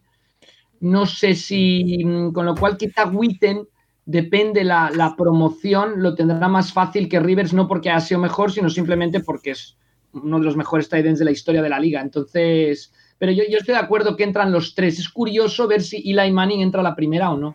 Yo creo que sí, ¿eh? pero. a Eli Manning le quedan un par de años. habría que ver quién se retiró el año de, de Eli, porque claro, es que entran cinco y no son tantos. No, no, son tantos y además compites, con, como ha explicado muy bien Nacho, contra los de tu propia clase, ¿no? Los, los, que se han retirado ese mismo año. Yo creo que, tal y como, como digo, seguían mucho por percepciones, por sensaciones, y la sensación con Eli yo creo que es para entrar en de primeras, aunque después, si miramos los fríos números, no, no es para tanto. Que, por cierto, por cierto, voy a aprovechar este momento justo antes de irnos al tema de la semana para cobrarme una facturita. Eh, Aira Miller que hasta, ahora, hasta ahora ha formado parte del comité del, del Hall of Fame que lo ha llegado a presidir, está de acuerdo conmigo y no con vosotros en el tema Julian Edelman. Solo digo bueno, eso. Bueno, ya, ya, pero bueno, si entra Julian Edelman, que entre, yo qué sé, por, yardas, que entre Deson Jackson, que ha hecho 4.000 más. Ah, bueno, pero es que no estamos está muy bien el, Es que es así de simple, no sé. Yo creo que Paco lo que está muy bien. puede ser, eh, puede ser lo que está muy bien de la entrevista para nuestros oyentes es que mm, ¿no? generalmente hablamos por hablar, que está bien. Lo mitificamos. Nos da la, la, visión real de qué es lo que ocurre y cómo realizan las votaciones. Yo creo que eso es lo más importante. Y aquí sí yo reconozco delante de todo nuestro público que Paco Virués tenía razón. Veremos. No, no, no, no, está clarísimo. Volvemos a lo mismo, es científico. La persona que, decide, nos ha explicado cómo decide, pues no, no, podemos patalear y quejarnos, pero, pero esa recepción icónica como Ahora, de todas maneras, Aira Miller dijo que él no metería a Edelman, ¿eh? pero. que estaría cerca. Con Edelman es lo mismo que con Witten y Rivers. Se ha retirado un año en el que va a haber muchos Hall of Famer y entran cinco la primera vez. Entonces, a partir de ahí entra una rueda de, de, lo que dijo él, 15 años en los que puede optar a esos cinco puestos que habrá que verlo, pero bueno. Eh, a, mí, a mí más que eso me sorprende el no rotundo de Antonio Brown. Antonio Brown se va a retirar como uno de los 25 receptores con más yardas de la historia. A mí... Ya, ya. yo, creo, que Antonio Brown es un claro, no la primera, porque tiene los temas deportivos como, pues, como Owens y compañía, no va a entrar a la primera, pero yo creo que Antonio Brown es un receptor claro. A mí, a mí lo, principal que me genera la, entrevista con Aire Miller es desmitificar, y, y, no en el mal sentido, sino en el buen sentido, desmitificar todo este tipo de cosas. Es decir, eh, siempre, lo decía mucho en el, en el podcast de la intrahistoria con Santi y con Rafa. Siempre que miramos estas cosas desde lejos, al final tenemos un océano de distancia y alguna cosa más. Eh, lo vemos como algo súper sofisticado, como algo súper metódico, y al final no es. Es sensaciones, es lo que eh, personas debatiendo, personas que cada una cree eh, cosas diferentes y, y, lo argumentan. Es decir, mm, desmitificar ese tipo de cosas lo acerca mucho a la gente. Y eso me parece que, es muy, muy positivo. Entonces, eh, eso es para mí lo que, lo que me llevo de, esta, de esa intrahistoria y de esa entrevista con, con. Miller maravillosa que consiguieron tanto Santi Cervera como, como Rafa Cervera. Eh, si os parece, chicos, vamos a hacer una pequeñita pausa porque nos toca ir al tema de la semana, que como decimos son los nuevos proyectos que, hay pendientes en la NFL de, de entrenador. Eh, que hay siete en concreto, y también lo que opinan los oyentes, que es eh, bastante. Así que hacemos una pequeñita pausa y vamos con, con ello. El Capologist, tu podcast sobre NFL más interactivo.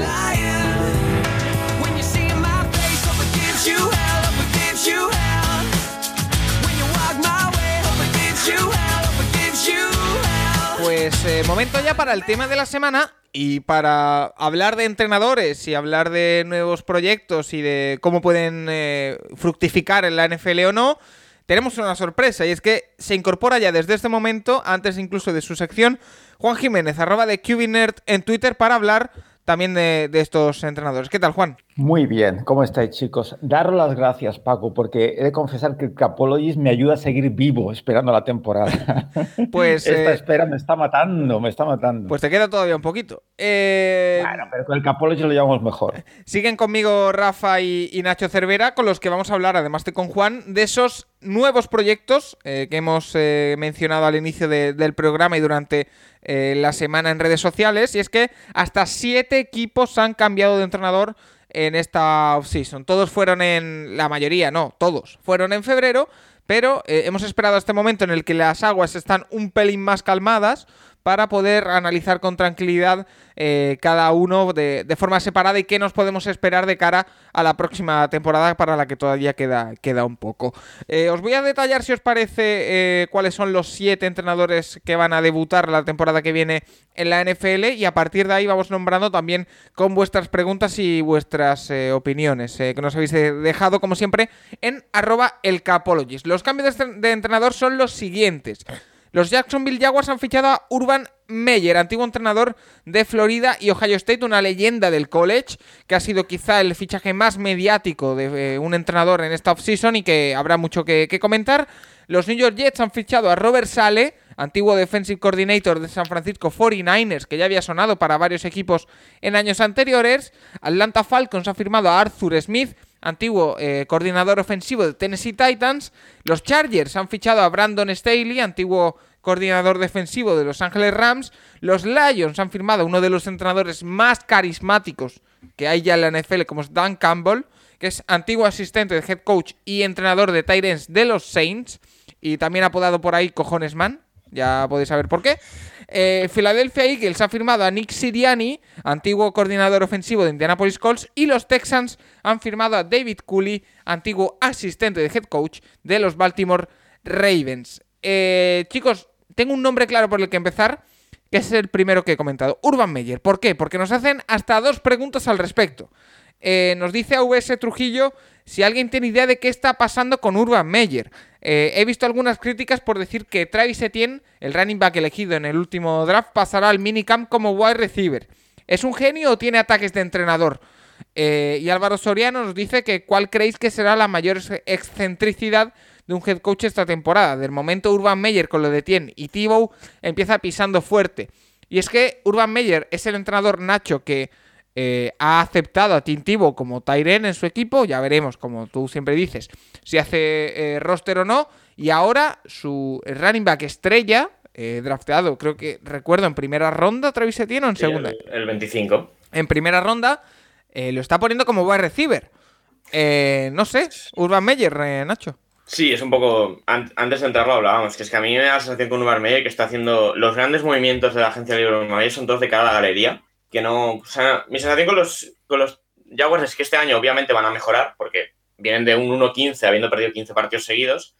Pero es que, no sé, a mí me da la sensación de que sí, mejorarán, ganan 4 o 5 partidos, pero es que el año siguiente se verá que realmente este equipo no tampoco ha mejorado. Es decir, eh, es, no sé, un poco lo de eh, Shaquille Griffin, el contrato que le dan. Luego, eh, drafteas en segunda ronda un cornerback, a ver, después de haber drafteado el año pasado también un cornerback. Eh, todo el tema de que de Tien, a mí, o sea, si algo funcionó bien en los Jaguars el año pasado fue el juego de carrera. es justamente la única posición en la que no tenías una necesidad de hacer en primera ronda era un running back. Y vas y drafteas el running back básicamente por volver a juntar el, el, backfield de Clemson. Y es un poco así como. O sea, realmente el único movimiento de los Jaguars que me ha gustado esta offseason es una cosa que no, no depende de él, que es haber drafteado Lawrence con el 1. O sea, no, no depende de Meyer, eso les, cayó el 1 por, por, por cómo fue la temporada pasada, pero es que, no sé, a mí me deja muchas dudas Meyer. O sea, eh, siempre se dice que no ha habido muchos, eh, bueno, la, mayoría de entrenadores de college luego se lo han pegado a la NFL, pero, pero bueno, es que a mí mi sensación con Meyer es que va camino de eso, de momento. Veremos, ¿eh? porque claro, todo está, todo está puesto a ver qué hace Lorenz, pero justamente los Jets también han cambiado de coordinador y tú ves el draft de uno y otros Y a mí, al menos lo de los Jets con Saleh me da mucha más confianza que lo de Meyer con, en los Jaguars. Eh, Rafa, no se puede decir que Urban Meyer no esté experimentando por ahora. O sea, ahora mismo, de hecho, es el tiempo para eso. Pero no sé. No, yo, intentaría verlo desde otro prisma. ¿Cuántos equipos han cambiado de entrenador? ¿Siete? Siete. Siete. Siete. yo diría seis y los Jaguars, ¿no? los Jaguars y seis. O sea, estamos. A ver, los, los, Jaguars, si se les puede definir de alguna forma a los Jaguars de los últimos casi diez años, es como el equipo más gris de la NFL, más insulso, donde menos cosas pasaban. Por lo menos lo que se ha conseguido, pues al tener a Tarzán en la posibilidad de ser el primero del draft y en traer a Urban Meyer, es, que se hable de ellos, que, ya sé que, que, puede acabar fatal, pero que por lo menos han vuelto, o sea, han vuelto a proclamarse como un equipo de la NFL, porque eran 31 y los Jaguars. Y ahora yo creo que eso es positivo también creo que Urban Meyer mandará, que, también es positivo, porque uno de los problemas que habían tenido con sus head coaches los últimos años los Jaguars es que no mandaban. Ahora, eh, ¿cómo, de qué manera, cómo se traduzca, qué ocurra? Él en college supo ganar, es cierto que es un gran vendedor y en college ser entrenador es sobre todo vender el proyecto a los, a los jugadores que salen de high school.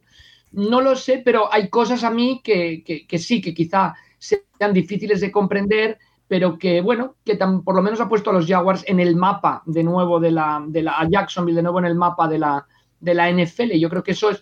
Juan Jiménez me ha pegado una bronca con toda la. porque hablaba desde la parte técnica, pero por lo menos creo que eso es positivo. Juan, eh, Urban Meyer, una leyenda del college eh, que te trae a un quarterback estrella bajo el brazo y que está haciendo cosas que parecen un pelín raras en cuanto a ataque. La pregunta está totalmente dirigida a ti. O sea, es un caso que necesito que tú analices. Bueno, es, eh, muy confundido con el tema. Lo que dice Rafa es verdad. El tema de marketing está ahí, está muy claro.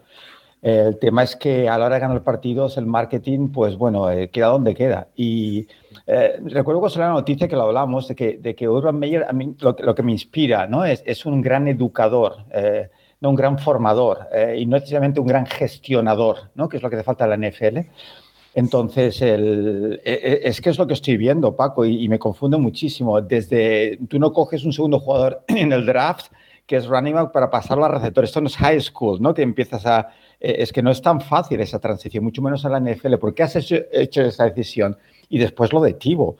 O sea, lo de Tivo que decíamos la semana pasada, eh, eh, todos sabemos la importancia de Tivo eh, en, los Gators cuando estuvo allí. es una personalidad increíble, es un líder, te da muchas cosas, pero este hombre hace ocho años que no se pone un casco y lo va a hacer en una posición que nunca ha jugado. O sea, ¿en serio?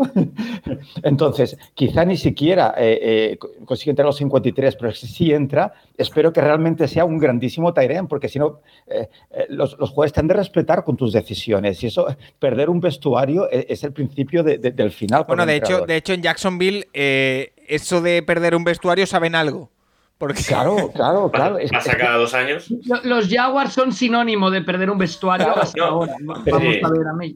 Chicos, son esas decisiones así por lo que fuera, ¿vale? Eh, por lo que fuera, que yo entiendo, ¿eh? porque es como un hijo para, para Meyer. Y, además que es, un tío genial y es un súper atleta, eh, Pero, pero si por lo que sea los jugadores perciben a cualquier otro Tere mucho mejor, que pueda aportar más para el equipo, y acaba cortándolo para coger a Tibo, es que, es que ¿Sabes lo que quiero decir? Es que hay que tener mucho cuidado. Estás gestionando un vestuario, no estás educando a niños. Sí, correcto. Quizá la diferencia es esa, ¿no? La, dificultad, Juan, para pasar de college al NFL es que en college entrenas, más bien educas, como dices tú, a niños, un grupo de niños muchas veces malcriados, pero niños. Los haces hombres y los haces En cambio, en la NFL tiene que ser una relación ya totalmente de adulto. Claro, de hombre a hombre, gente que ya muchos años jugando, muchos casos, que han ganado mucho dinero y que no, no puedes tontear con ellos. Hay que ser muy honestos en tus decisiones. Entonces hay que tener mucho cuidado. Eh, los entrenadores de college, al llegar al NFL, tienen una gran ventaja los dos o tres primeros años, que es que todos los jugadores que hay ahí en el draft, ellos al menos o los han intentado reclutar o los conocen de sobra de la época colegial. O sea,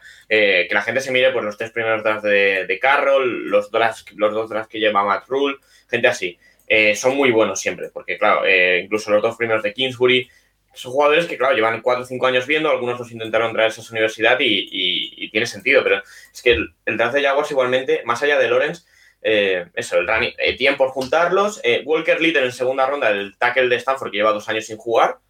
Cinco estrellas saliendo de high school, pero lleva dos años sin jugar. Y luego Eh, recuerdo que cuando hubo el tema de, bueno, de, Meyer allí, eh, se habló mucho de que si Fields, y Fields, a Fields no lo, no, lo reclutó él, pero a, Luke Farrell sí, y, ha acabado cogiendo en quinta ronda un Tyren eh, de Ohio State, que él lo trajo a Ohio State, que todo el mundo ponía como drafted. Y, y no sé, da la sensación de que se está trayendo a gente eh, más por un tema pues, nombre, por... Eh, no sé, o sea, a mí me... pero esta, ventaja, de college que mencionabas, y Juan, corrígeme si me equivoco, Urban Meyer la pierde, entre comillas, porque llevaba dos años sin entrenar en college. Sí, relativamente.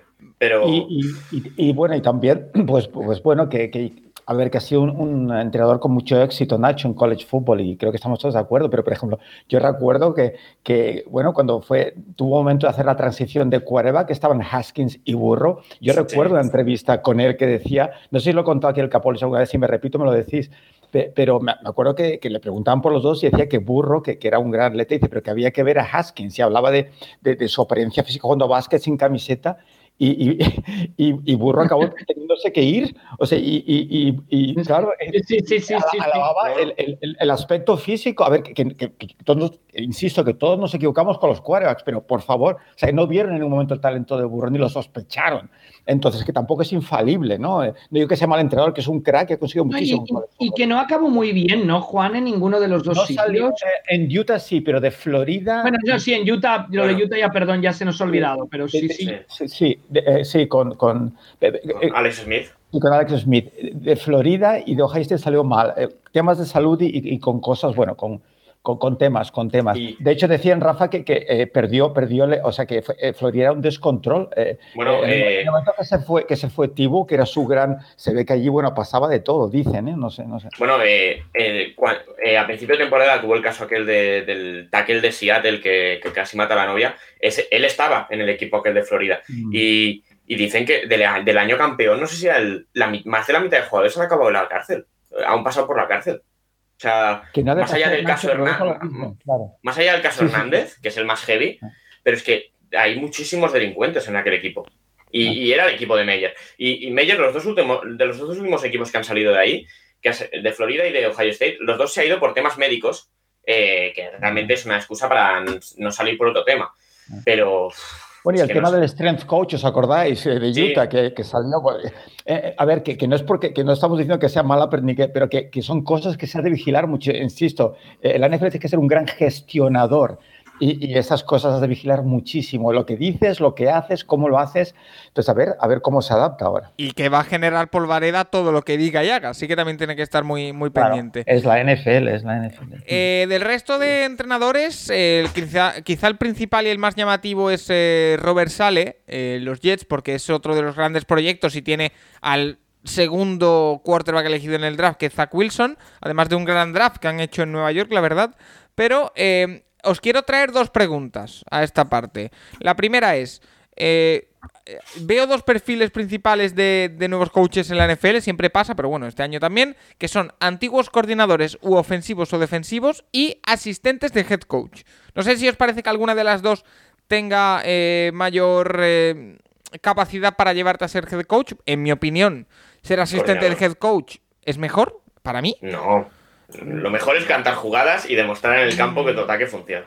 O tu defensa. Bueno, no estoy de acuerdo, pero... lo, lógico, lo lógico es lo de Saleh, lo de Arthur Smith, lo de Brandon pero es que Pero es que ser un buen coordinador no te garantiza ser un buen entrenador, porque son cosas distintas. pero tú cuando eres cuando eres head coach no te pones a, pintar jugadas, te pones a gestionar un grupo, eres más un gestor. Pero lo de, head coach engaña un poco. Eh, suele ser, no te digo honorífico, pero. Mm, al final, Dan Campbell era el entrenador de Titans. Exacto, correcto, Básicamente. Y, Dan, y David Coley es un señor de 65 años que no ha cantado jugadas en su vida.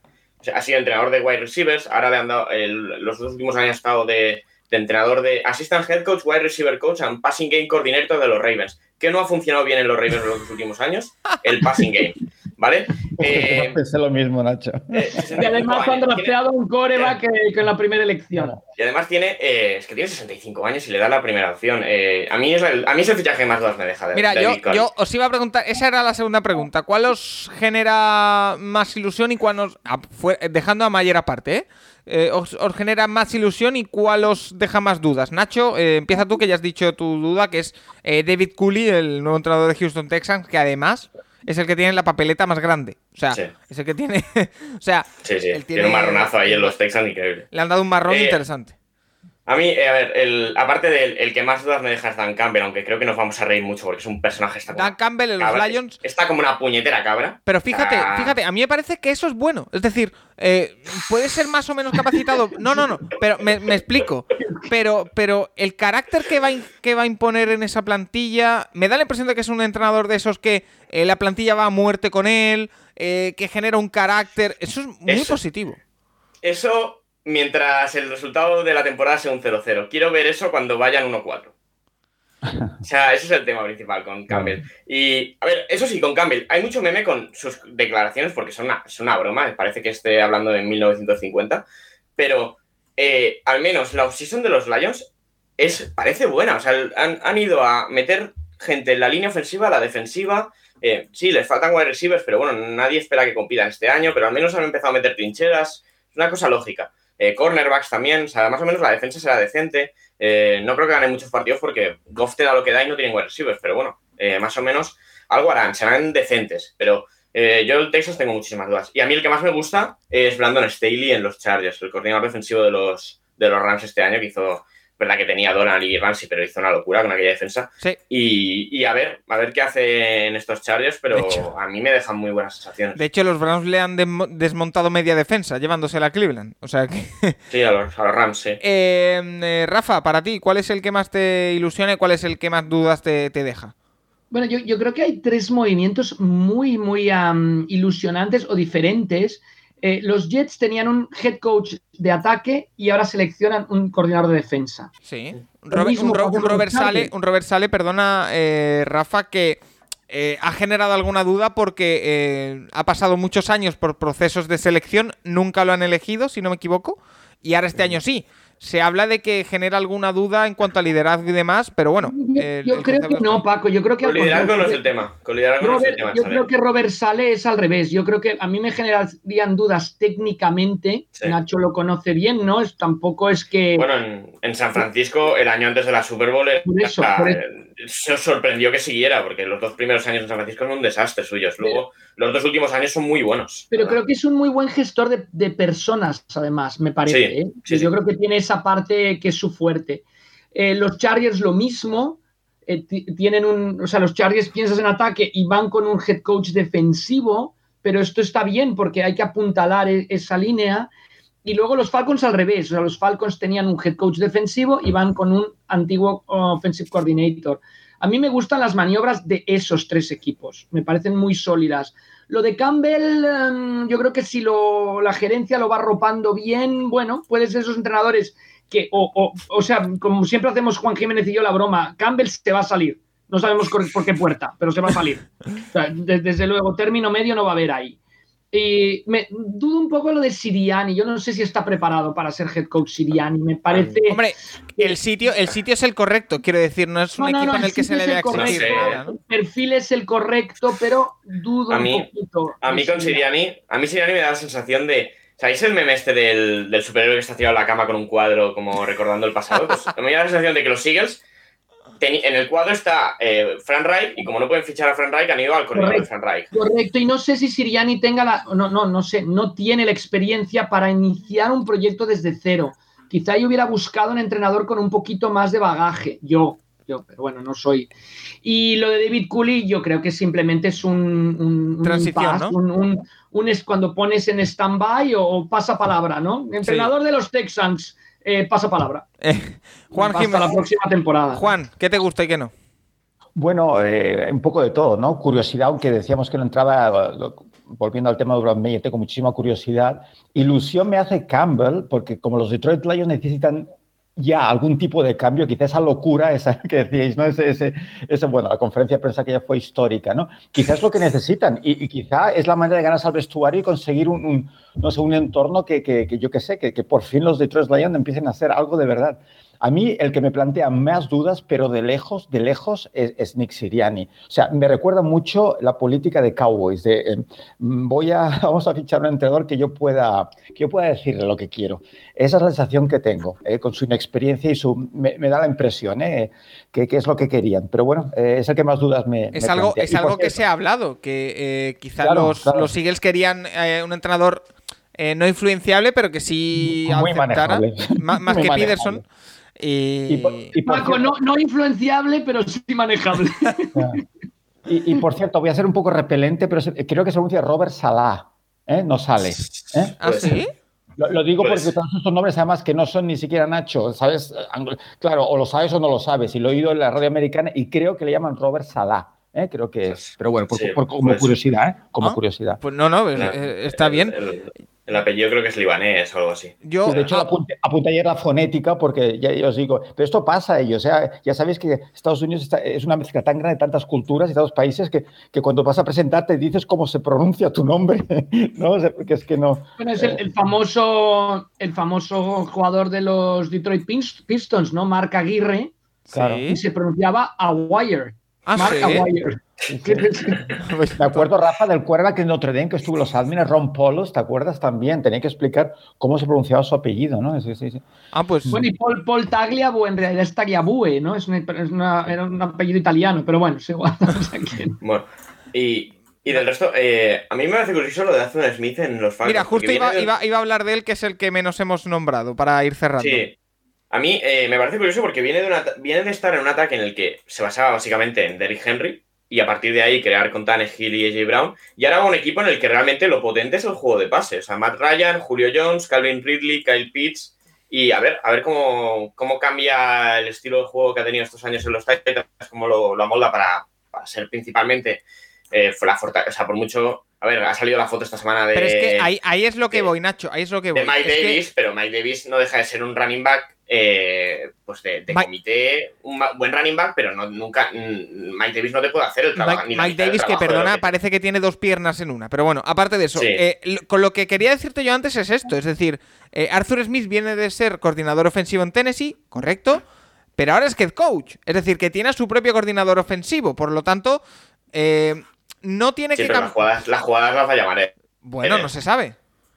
Sí, no, creo ¿Lo ha que. dicho?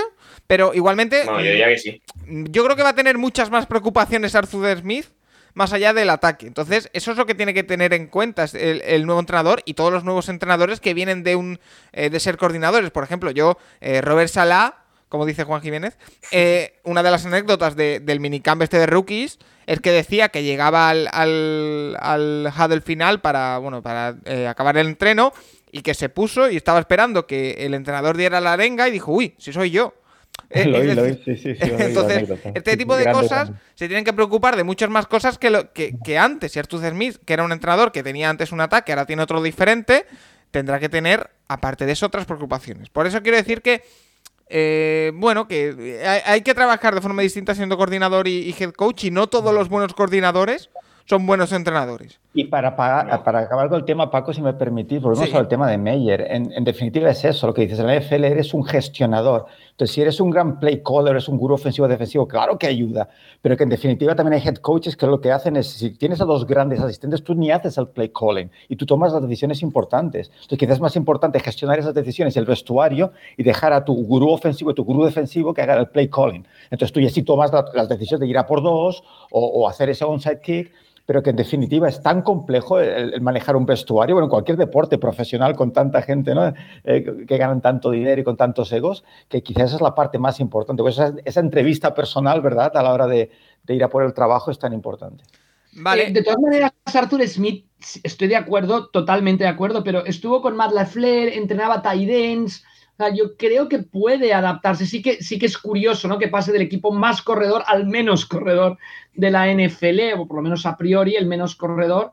Pero mm, no sé, yo es, curioso los entrenadores de tight ends se ajustan muy bien a la posición de head coach. No, sé el motivo también. Habría que, pedirle a la gente de la introhistoria que lo, que lo, que lo investigara científicamente, pero me parece que yo, yo creo que va a funcionar. No, no, me parece un buen um, que, encajará, que encajará. Vale, pues mira, vamos a leer algunos comentarios de, oyentes que nos han dejado. Por ejemplo, Francisco Javier dice: Creo que el batacazo se lo pegarán los Jaguars con Urban Meyer y el más acertado a la larga creo que serán los Jets con Robert Salah. Eh, Torpedo Kid dice: A mí Staley, el de los Chargers, me ilusiona y me da miedo a partes iguales. Su historia habla de una mente privilegiada y una gran capacidad de transmitir. Su currículum es demasiado corto y eso le puede jugar alguna mala pasada. Eh, de los demás, a priori no me convence ninguno. Eh, Asturias Cold dice, a mí quien más me gusta es Brandon Staley y Arthur Smith. Por la otra parte, Salah no me da buena espina, igual que Campbell y Meyer. Siriani y Cooley tienen un marrón difícil de gestionar. Eh, Sergi Vlade dice, Robert Sala me gusta, a ver si en un par de años puede montar una buena defensa. Falta ver cómo se desarrolla como head coach de un equipo, pero de primeras me gusta. Eh, Churlo dice, bueno, ya lo hemos dicho, cojones man, es que no hay ni debate, o sea, Dan Campbell. Y, que, le, que le dejen tener un león de mascota, por favor. es que, que, le dejen tener un león de mascota. Para el que no lo sepa, ha pedido tener un león de mascota, efectivamente. Em, eh, dice nuestro amigo David Conser, Pico Data, que dejando el tópico a un lado, el nombre que menos me ilusiona es el de Cooley por los Texans. Aunque reconozco que la realidad eh, de la franquicia no es propicia. En el otro lado, el que le, el que le gusta, eh, que tiene mucho hype, incluso excesivo, es Brandon Staley, el de los Chargers, que le gustó mucho su trabajo en los Rams. Alfonso Jiménez, terminamos con él que nos dice, para mí Salah es el mejor colocado para triunfar. Urban Meyer es el que más expectativas ha creado, pero está intentando inventar la rueda, por lo que creo que se la va a pegar. Y Cooley, pues lo tiene imposible. Yo no lo hubiera resumido mejor. Eh, gracias, eh, Alfonso. Eh, pues si os parece vamos a hacer una pequeñita pausa porque vamos a entrar ya de lleno en la sección de Juan al que no va a haber que esperar mucho porque ya lo tenemos por aquí, pero vamos a hacer una pequeñita pausa y vamos con esa sección con The Cube Nerd, que aunque no estén pasando grandes cosas, seguimos teniendo muchas preguntas y muy interesantes. Así que nada, paramos un momentito y seguimos con Juan. Recuerda que puedes escribirnos a nuestro Twitter, arroba elcapologist, para sugerirnos, preguntarnos lo que quieras cada semana.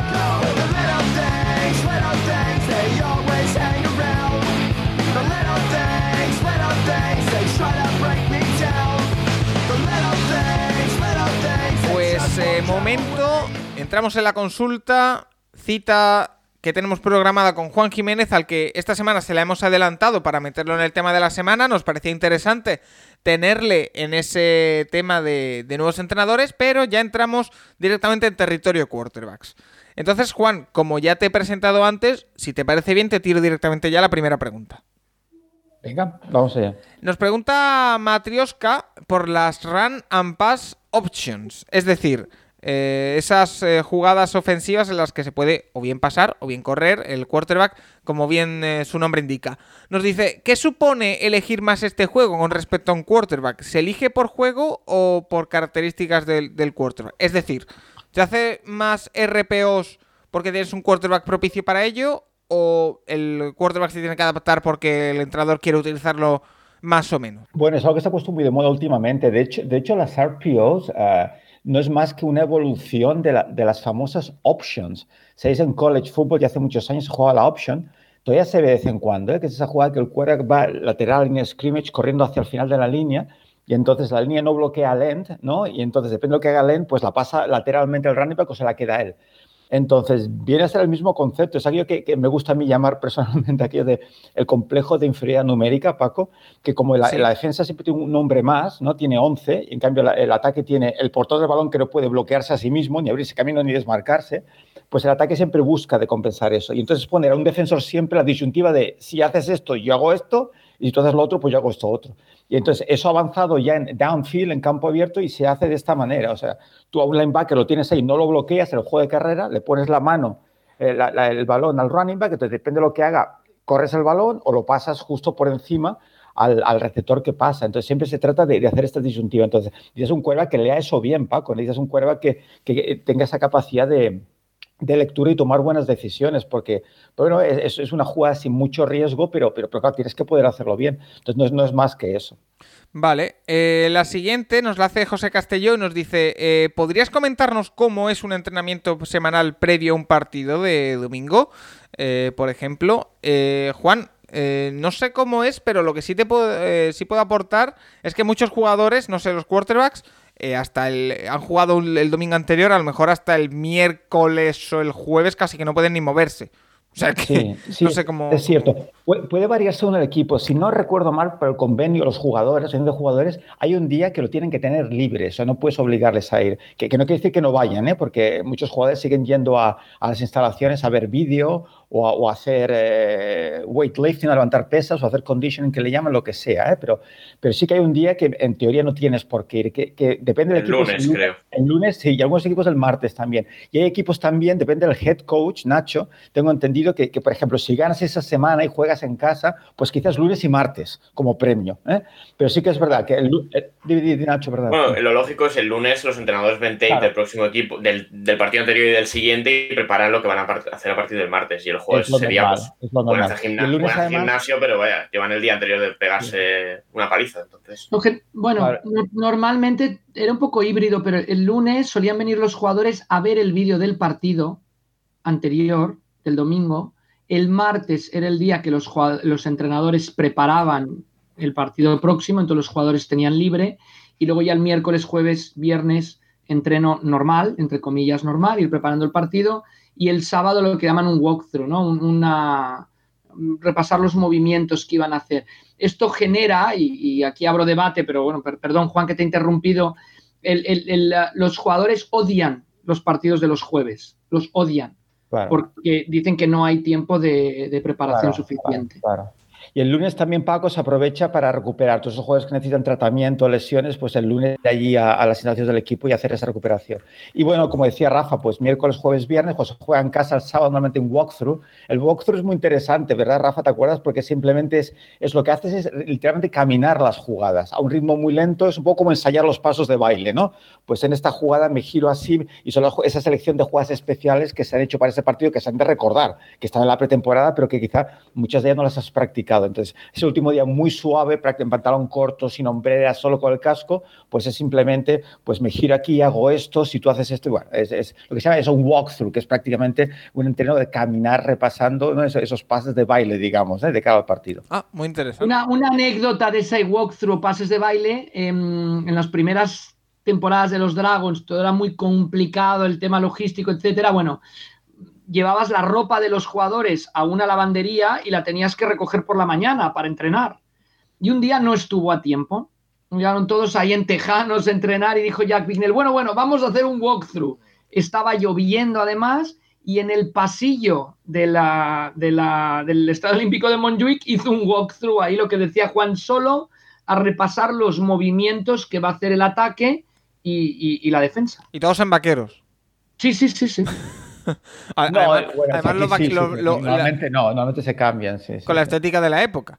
Eh, Unai nos pregunta, cuando un jugador cambia de equipo, sobre todo un quarterback que conoce mejor el playbook, ¿el nuevo equipo intenta sacarle información al jugador? ¿O habiendo tantísimas jugadas no hay riesgo de que un equipo conozca el playbook del otro? ¿Hay algún tipo de espionaje industrial, lo llama? Eh, Juan, pues no sé hasta qué punto. Pues es una gran pregunta, que yo no estoy dentro de todos los equipos y todas esas situaciones, pero eh, vamos, yo lo doy por seguro que el defensive coordinator, ¿vale? Se va a tomar un cafetito con el quarterback de ese equipo y dice, a ver, mm, que de todas maneras, tal y como decía Jack Bignell, y yo creo que tenía mucha razón, no se trata de qué haces, se trata de cuándo lo haces. Entonces es igual que tú sepas las jugadas que tienes porque lo estás viendo en film, además estudiando, el tema es cuándo lo vas a hacer. Esa es la gran diferencia, porque más o menos todos los, todos los equipos utilizan conceptos muy parecidos pero con nombres diferentes. Entonces se trata de, tú no puedes estar como defensa sabiendo justo van a hacer esto en este momento. ¿Por, qué no? Porque, porque además los estudios, los equipos hacen auto-scouting y miran de no entrar en esas tendencias tan claras. Entonces... Eh, sí, claro, se hacen una idea de lo, que, de lo que pueden hacer o no y lo saben de verlos, pero que, no, no, es tan, no es tan obvio. En esta línea, Paco, perdón, solo, solo, apuntar, o sea, hay una paranoia muy grande, no solo en la NFL, sino en todo el deporte, de que me vean el entreno hoy en día, ¿no? De que me graben, de que esto, de que el otro, de que, bueno, la prensa la dejan ver un rato, luego todos a un sitio donde no puedan ver nada. Y, y, Jack Vignell decía esto, sí, ¿qué más da que vean mi entreno, si la clave es cuándo lo voy a hacer. ¿no? Esta paranoia, desgraciadamente, también ha abordado el mundo de la NFL.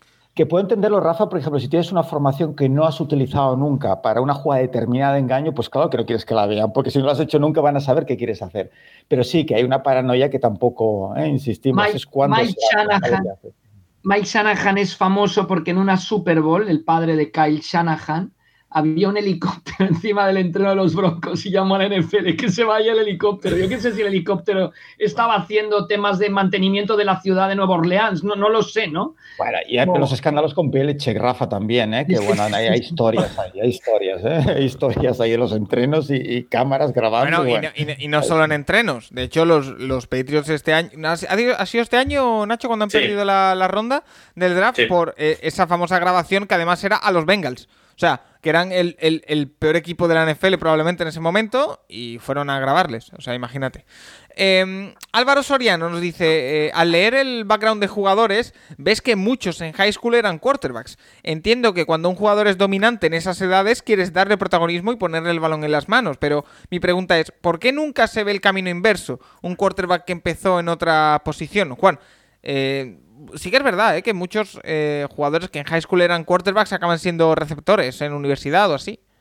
O running Sí, bueno, Álvaro, básicamente es por lo que siempre comento, es la extrema dificultad de la posición. E, es tan complicado que incluso jugando a la posición durante varios años, quizá acabas teniendo que, que si eres un gran deportista y tienes la capacidad y, no tiras a la posición de quarterback, acabas cambiando, pero es muy difícil. Es que es una posición muy difícil, incluso jugándolo durante muchos años, por lo que decimos, todo el aspecto mental y todo lo que se ha de dominar. Es por eso que un jugador que no ha hecho otra posición, pues no pasa a quarterback. Porque, insisto, si los que lo hacen ya les cuesta, imagínate a alguien que no lo ha hecho nunca, ¿no?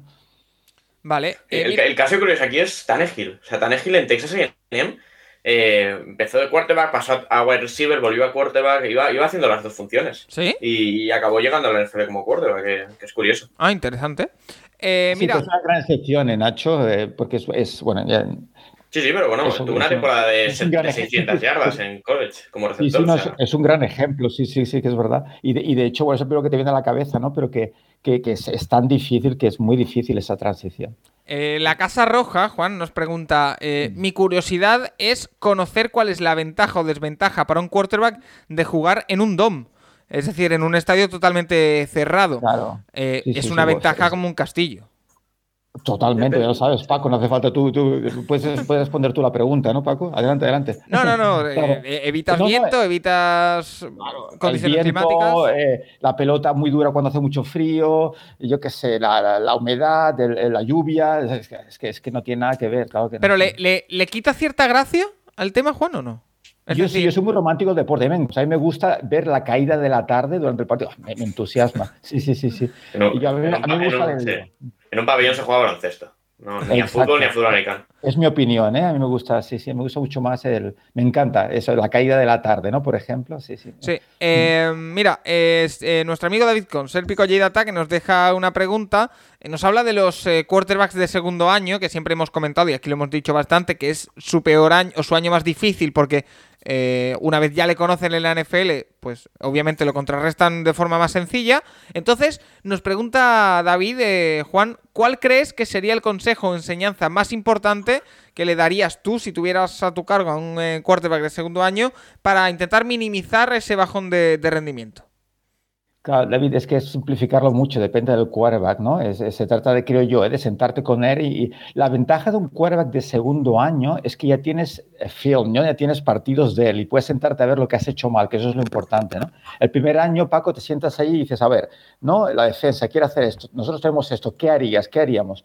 Pero claro, aquí ya tienes eh, partidos tuyos, ¿no? Y ves dónde la has liado más de una vez, entonces puedes aprender de, de, esos fallos y esas lecturas, que es la parte más difícil del juego otros aspectos, claro, si es un tema más emocional o más, más psicológico, pues claro, sería tu cuestión de tratarlo de otra manera, pero que en principio se trataría de sentarte y, y, ver esas tendencias tuyas que haces bien, que, que, que no haces bien y, y mejorarlo. Eh, ¿Algo que comentar, Nacho, Rafa, que te tengo por ahí abandonado, Rafa? Estoy totalmente de acuerdo con lo que ha dicho Juan Jiménez. pero, bueno, depende del quarterback. Hay muchos que en los, los, últimos años eh, ha habido bastantes MVPs en el segundo año. O sea, eh, Mahomes, Carson Wentz lo iba a ganar. Lamar Jackson, o sea, depende mucho también. Russell Wilson gana la Super Bowl en su segundo año. Por ejemplo, Nacho, tengo la sensación de, memoria, tú es mucho mejor memoria, pero me da la sensación de que cuando un quarterback en segundo año cae, eh, va a ser ya para bastante definitivo. ¿eh? bueno, pero es como un pequeño bajón y luego más o menos recuperó. Pero sí es verdad que. sí, es, verdad que, se ve la diferencia clara y, bueno, no sé, por ejemplo, Murray empezó muy bien la temporada, pero acabó un poquito mm. decepcionante, pero. Yo, yo, creo que de los de segundo año de esta temporada, ya añadiendo algo, el que, lo, el que, está más, el que estará más bajo este escrutinio del, del, del sophomore jinx, que se lo solía llamar, es Herbert sobre todo porque tuvo tan gran temporada en su primer año que es muy difícil que mejore, ¿no? Em, así como Tua debe mejorar, debe mejorar, es obligado a mejorar, no, no, se dará ese proceso.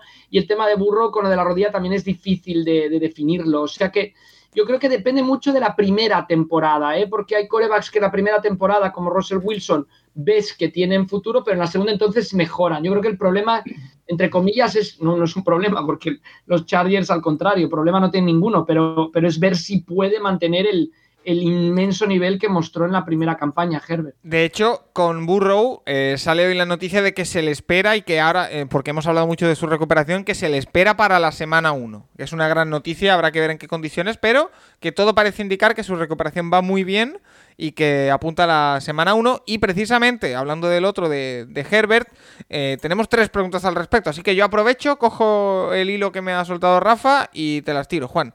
Torpedo Kid nos dice, ahora que se acerca su peligroso segundo año, ¿cuáles son los puntos débiles de Herbert y con qué aspectos debe tener más cuidado? Alan Romero nos dice si bajará el nivel sin Pep Hamilton. Y eh, Mike nos dice cuáles son tus expectativas como para Herbert para este segundo año. Y, Herbert, pues, encantadísimo con. Yo no le veo puntos débiles. Eh, eh, igual que otros quarterbacks dices, puff. Ah, decíamos cuando salió de college, me acuerdo en el primer aquel podcast que participé con vosotros, ¿no? Que, decía que, lo que más inseguridad me creaba con Herbert saliendo de, de Oregón e, eran las jugadas off scripts, ¿os acordáis? O sea, las jugadas de fuera de guion, o tenía que improvisar, ¿no? Que, que, tendía a cometer errores. Y lo he mejorado bastante. Eh, yo creo que, que, va a ir a más. Y de hecho, en una entrevista que, que oí, bueno, pues hace, hace unos meses, decía que, lo que le falta ahora, el siguiente paso, es ir poco a poco eh, eh, dominar el ataque y dominar las decisiones. Es decir, no solo la decisión post-snap, ¿no? Encontrar el abierto, sino antes, viendo lo que la defensa parece que va a hacer, poder cambiar la jugada y ponerte en una mejor situación. ¿no? Ese dominio del juego que tienen Brady y tienen los grandes jugadores es el siguiente paso, uno de los siguientes pasos a los que tiene que, llegar. Pero es que lo veo tan, como dicen en inglés, tan sound, tan sólido en su, técnica, en todo, y, es que, es que, y, en, en, sus decisiones es que, bueno, es que estoy, estoy deseando ver a los Chargers otra vez esta temporada. Eh, pues eh, ahí queda. Mira, hay una pregunta que me ha llamado mucho la atención por cómo se le puede ocurrir a alguien, pero una vez leída me parece increíble. Y es, eh, a ver si la encuentro, ¿eh? Porque... Eh, pues espérate que la tengo que buscar. Te lanzo otra mientras. Eh, nos dice porque AR9CIP eh, ¿Cuánto y cómo de importante es la mecánica de un quarterback? En el baloncesto te insisten mucho en la técnica de tiro, pero hay grandes lanzadores con mecánicas poco ortodoxas. Gracias. en NFL es igual. Eh, siempre es, se habla mucho de la mecánica, pero después vemos a jugadores como Philip Rivers. Es decir, eh, la mecánica es importante, Juan, pero también la, el talento. Cuanto más talento, menos necesaria es la mecánica, cuanto menos talento, más necesaria es la mecánica. Es así de fácil. Eh, no, o sea, si eres un jugador limitadito en cuanto a talento, pues necesitas que la mecánica sea lo, mejor posible para asegurar ¿no? las condiciones para completar ese pase. Cuando eres un tío como Roy atrás y tienes ese talento, pues pues completa, no todos, porque insisto que a veces me frustra, pero, eh, va a completar más que uno que quizá que, utiliza la técnica perfecta, pero tiene ese talento. Entonces va ligado a eso. Lo ideal es el talento con la técnica, claro, eso ya es cuando en teoría no minimizas ¿no? Eh, cualquier tipo de error. Vale, de todas maneras, Juan, intentando apuntar algo sobre el tema, a mí me hablaban de Drew Bledsoe, cuando llegó al NFL era ese tipo de coreback que desde cualquier posición te sacaba un pase.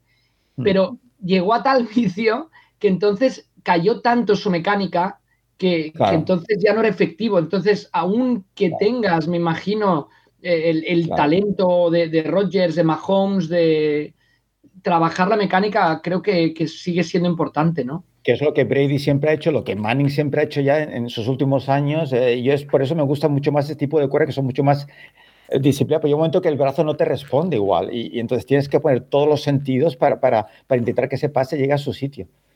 Vale, eh, ahora sí, ya la he encontrado. La pregunta era de Enrique Calduc y nos pregunta lo siguiente. Nos dice, en pases de 10-15 yardas, ¿en qué momento se elige entre pases bajos, medios o altos para la recepción del balón? ¿En el diseño de la jugada o según vea el quarterback? Vemos muchos fallos en balones a los eh, pies.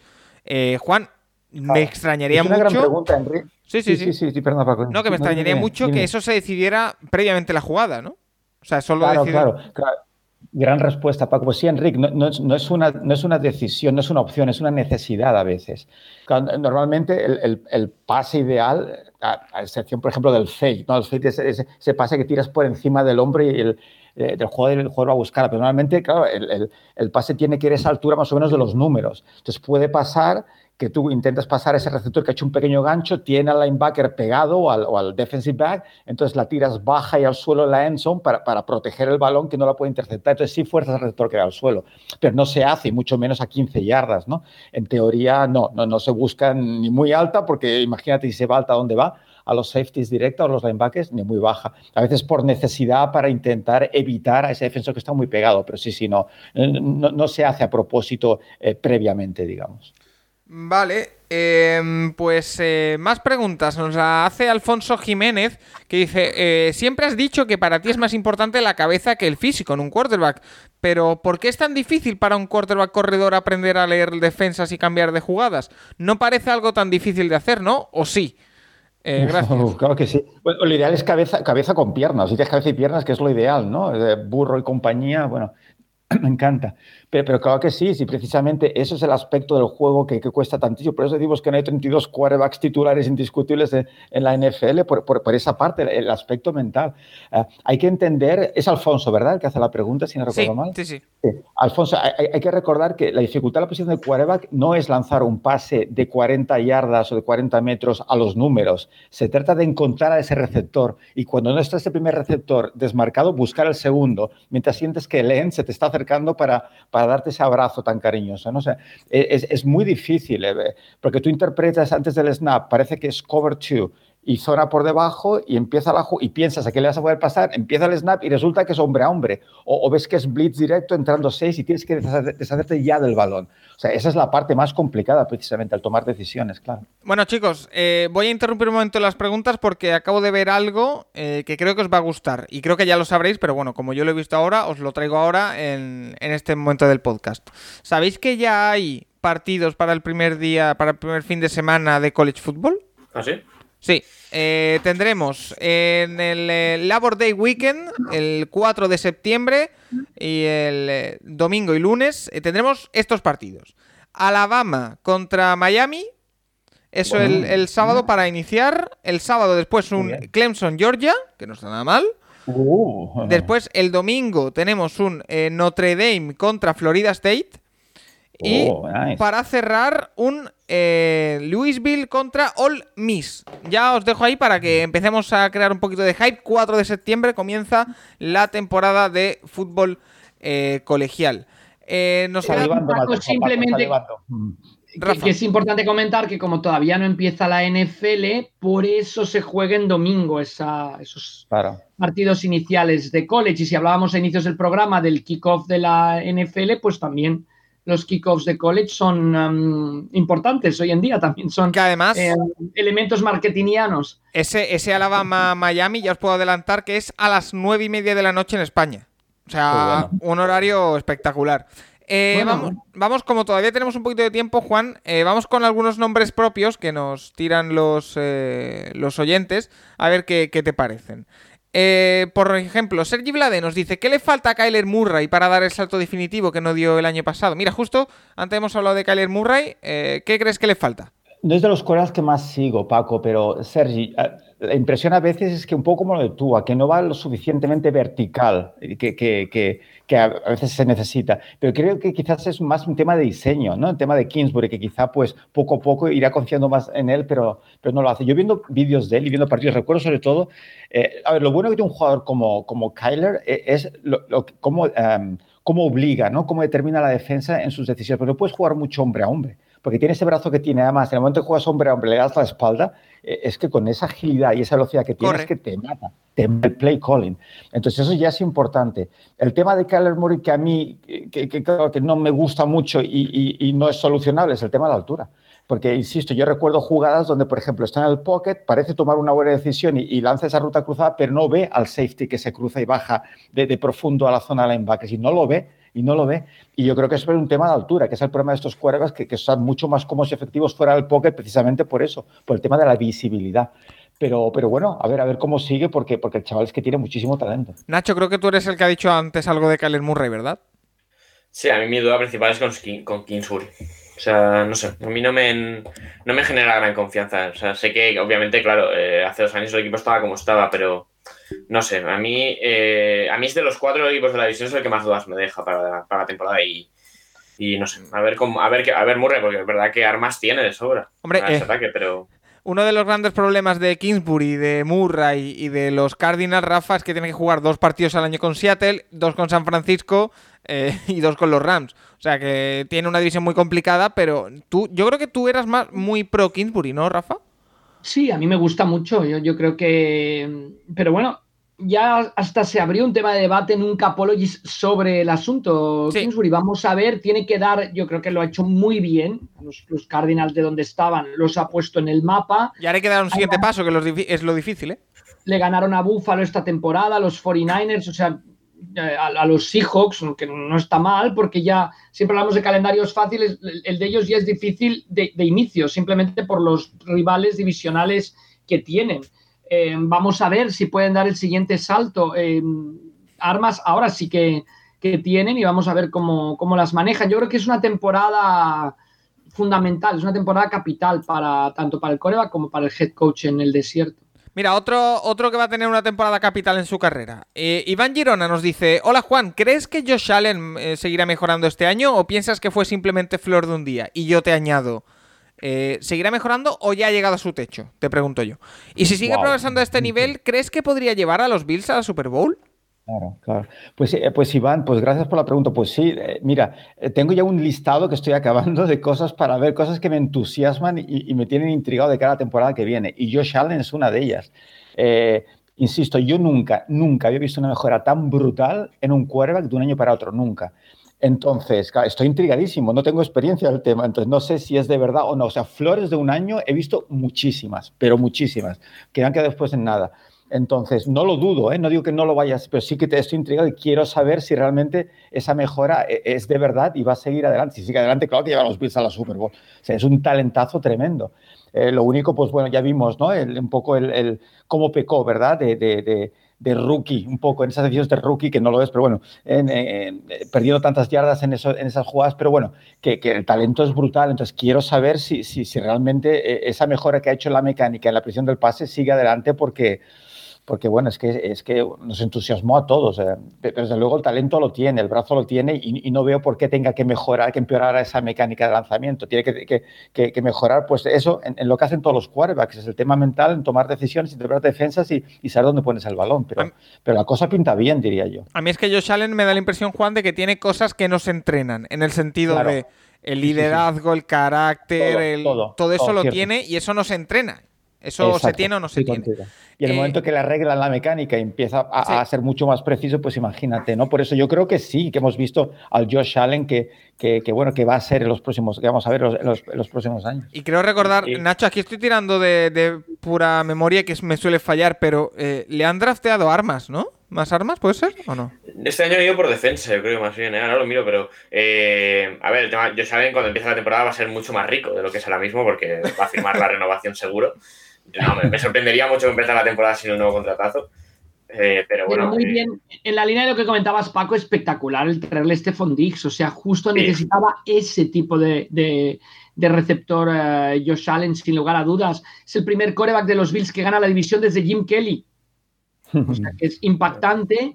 Yo, una pequeña duda, yo me acuerdo que estaba en casa de Nacho, íbamos a ver, creo que era uno de esos raros no Monday night, sino Tuesday night o de eso por el tema del COVID, cuando el calendario se iba moviendo un poquito de días, a verlos jugar contra Kansas City, yo le decía, Mahomes contra Allen, este partido va a marcar una época. Y los Bills decepcionaron aquella noche y Allen también. Y lo mismo me ocurrió en la final de conferencia, como me quedé un poco que, uy, pero me esperaba más. Sí que es cierto que los chips son los chips y que ocurrió lo que ocurrió. Vamos a ver, a mí me quedó esa pequeña duda en los dos enfrentamientos que tuvieron con los, con los Chiefs en la temporada, donde cuando las cosas no le fueron bien, creo que se fue un poquito del, del partido Allen. También es normal porque, porque nunca había llegado tan lejos, no solo Allen, sino los Bills, como decíamos desde, desde Jim Kelly, nunca habían llegado a una final de conferencia desde, desde los años de principios de los años 90. A mí me daba la impresión de que le faltaba algún que otro arma. Han seleccionado un wide receiver en sexta ronda, pero más allá de eso no. Eh, eh, lo que sí que es verdad que es que Buffalo ha estado en alguna que otra salsa de rumores eh, por receptores estrella y demás. Bueno, Julio Jones y demás ha estado en la salsa, pero. El, gran, bueno, el, gran éxito de los Bills esta posición es haber mantenido a Double. O sea, que Double no se haya ido de head coach al otro lado y siga de, de coordinador ofensivo un año más. Para, para, Allen, para Allen está muy bien. Sí. Eh, mira, otro nombre del que también hemos comentado. Siempre hemos hablado, perdón, Pago que te interrumpa, pero el éxito de Mahomes es lo bien entrenado que ha estado.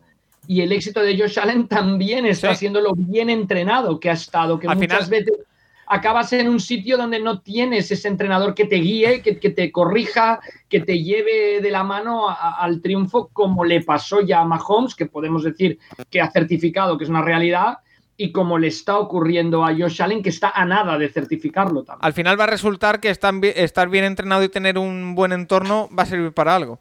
Eh, hablando de entornos y de estar bien entrenados, eh, Fan Washington Football Team nos dice: ¿Crees que tú a remontar a este año deberá esperar a que cambien de entrenador por el tipo de juego? ¿Creéis en él aún? Eh, a ver, le hemos hablado un poquito de tú antes ya, pero para completarlo, Juan, y, cerramos por aquí. Eh, eh, si se deja de creer ya en Tua, vamos muy rápido, me da la impresión. Lo que sí te quiero, lo que sí quiero ver este año es a ver la gestión de quarterbacks de Brian Flores, a ver si de verdad ya apuesta de verdad por un quarterback.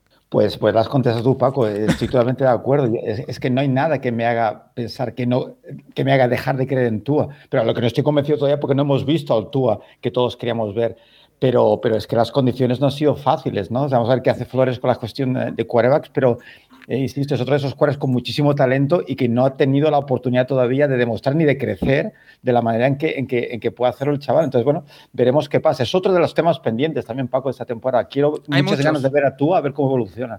Es que, eh, de hecho, eh, Nacho, con cualquier, en cualquier otro equipo diríamos, bueno, Brisset ha firmado como segundo quarterback, va a estar en el banquillo sentado todo el año.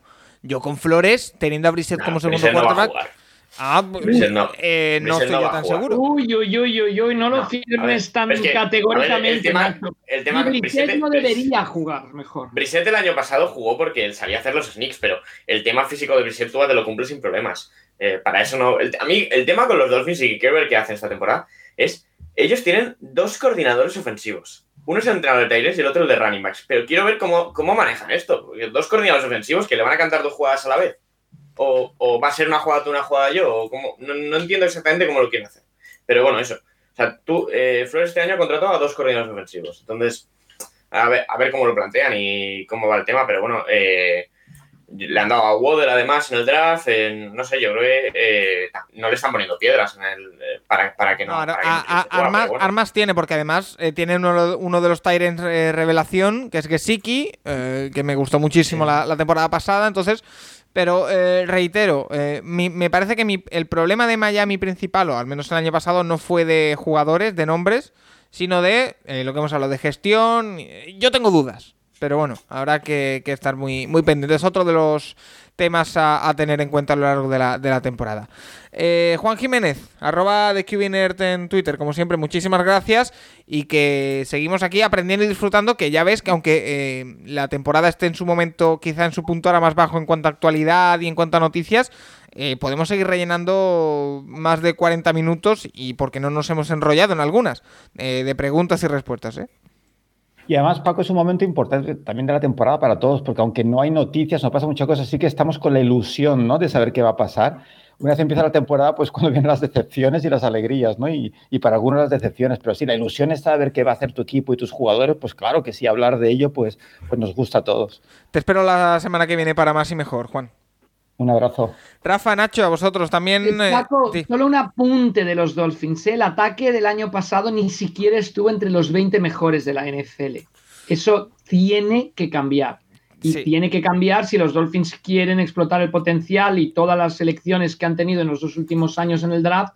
Y vamos a ver cómo lo consiguen, pero sí que hay que generar algo si tú es tu coreback alrededor de Tua. Y cuidado. Me explico, Tua es, es Tua, ¿no? no es Fitzpatrick ni es Jacoby Brissett. Entonces, vamos a ver qué ocurre. Yo, yo, yo no aseguraría que Brissett no va a jugar. Y cuidado que viene el Coco que se llama New England Patriots, que se ha reforzado, que recupera jugadores y que cuidado con ellos. Eh, Rafa, eh, Nacho, como siempre, muchísimas gracias una semana más y a todos los oyentes les invito a que eh, estén muy pendientes al final de la semana, que tendremos una nueva intrahistoria y a la semana que viene que seguimos aquí en el Capologis, como siempre, respondiendo todas vuestras dudas, vuestros, vuestras curiosidades y también, por supuesto, comentando toda la actualidad que rodea a la NFL porque hay nombres que se van a empezar a mover en breve porque llega el 1 de junio y con él el cambio de, tendencia para los eh, contratos y demás, que es muy importante en algunos eh, traspasos que se pueden dar. Lo dicho. Sí, a ver, esperemos, ¿no? En Green Bay viven, ¿no? En Wisconsin se vio un invierno muy frío. Que no vuelve el invierno el 1 de junio, como si fueran las crónicas de Narnia. Eh, Rafa Nacho, muchas gracias, Juan también, y a todos vosotros os invito a que sigáis aquí en el Capologis. Hasta la próxima. Hasta la próxima.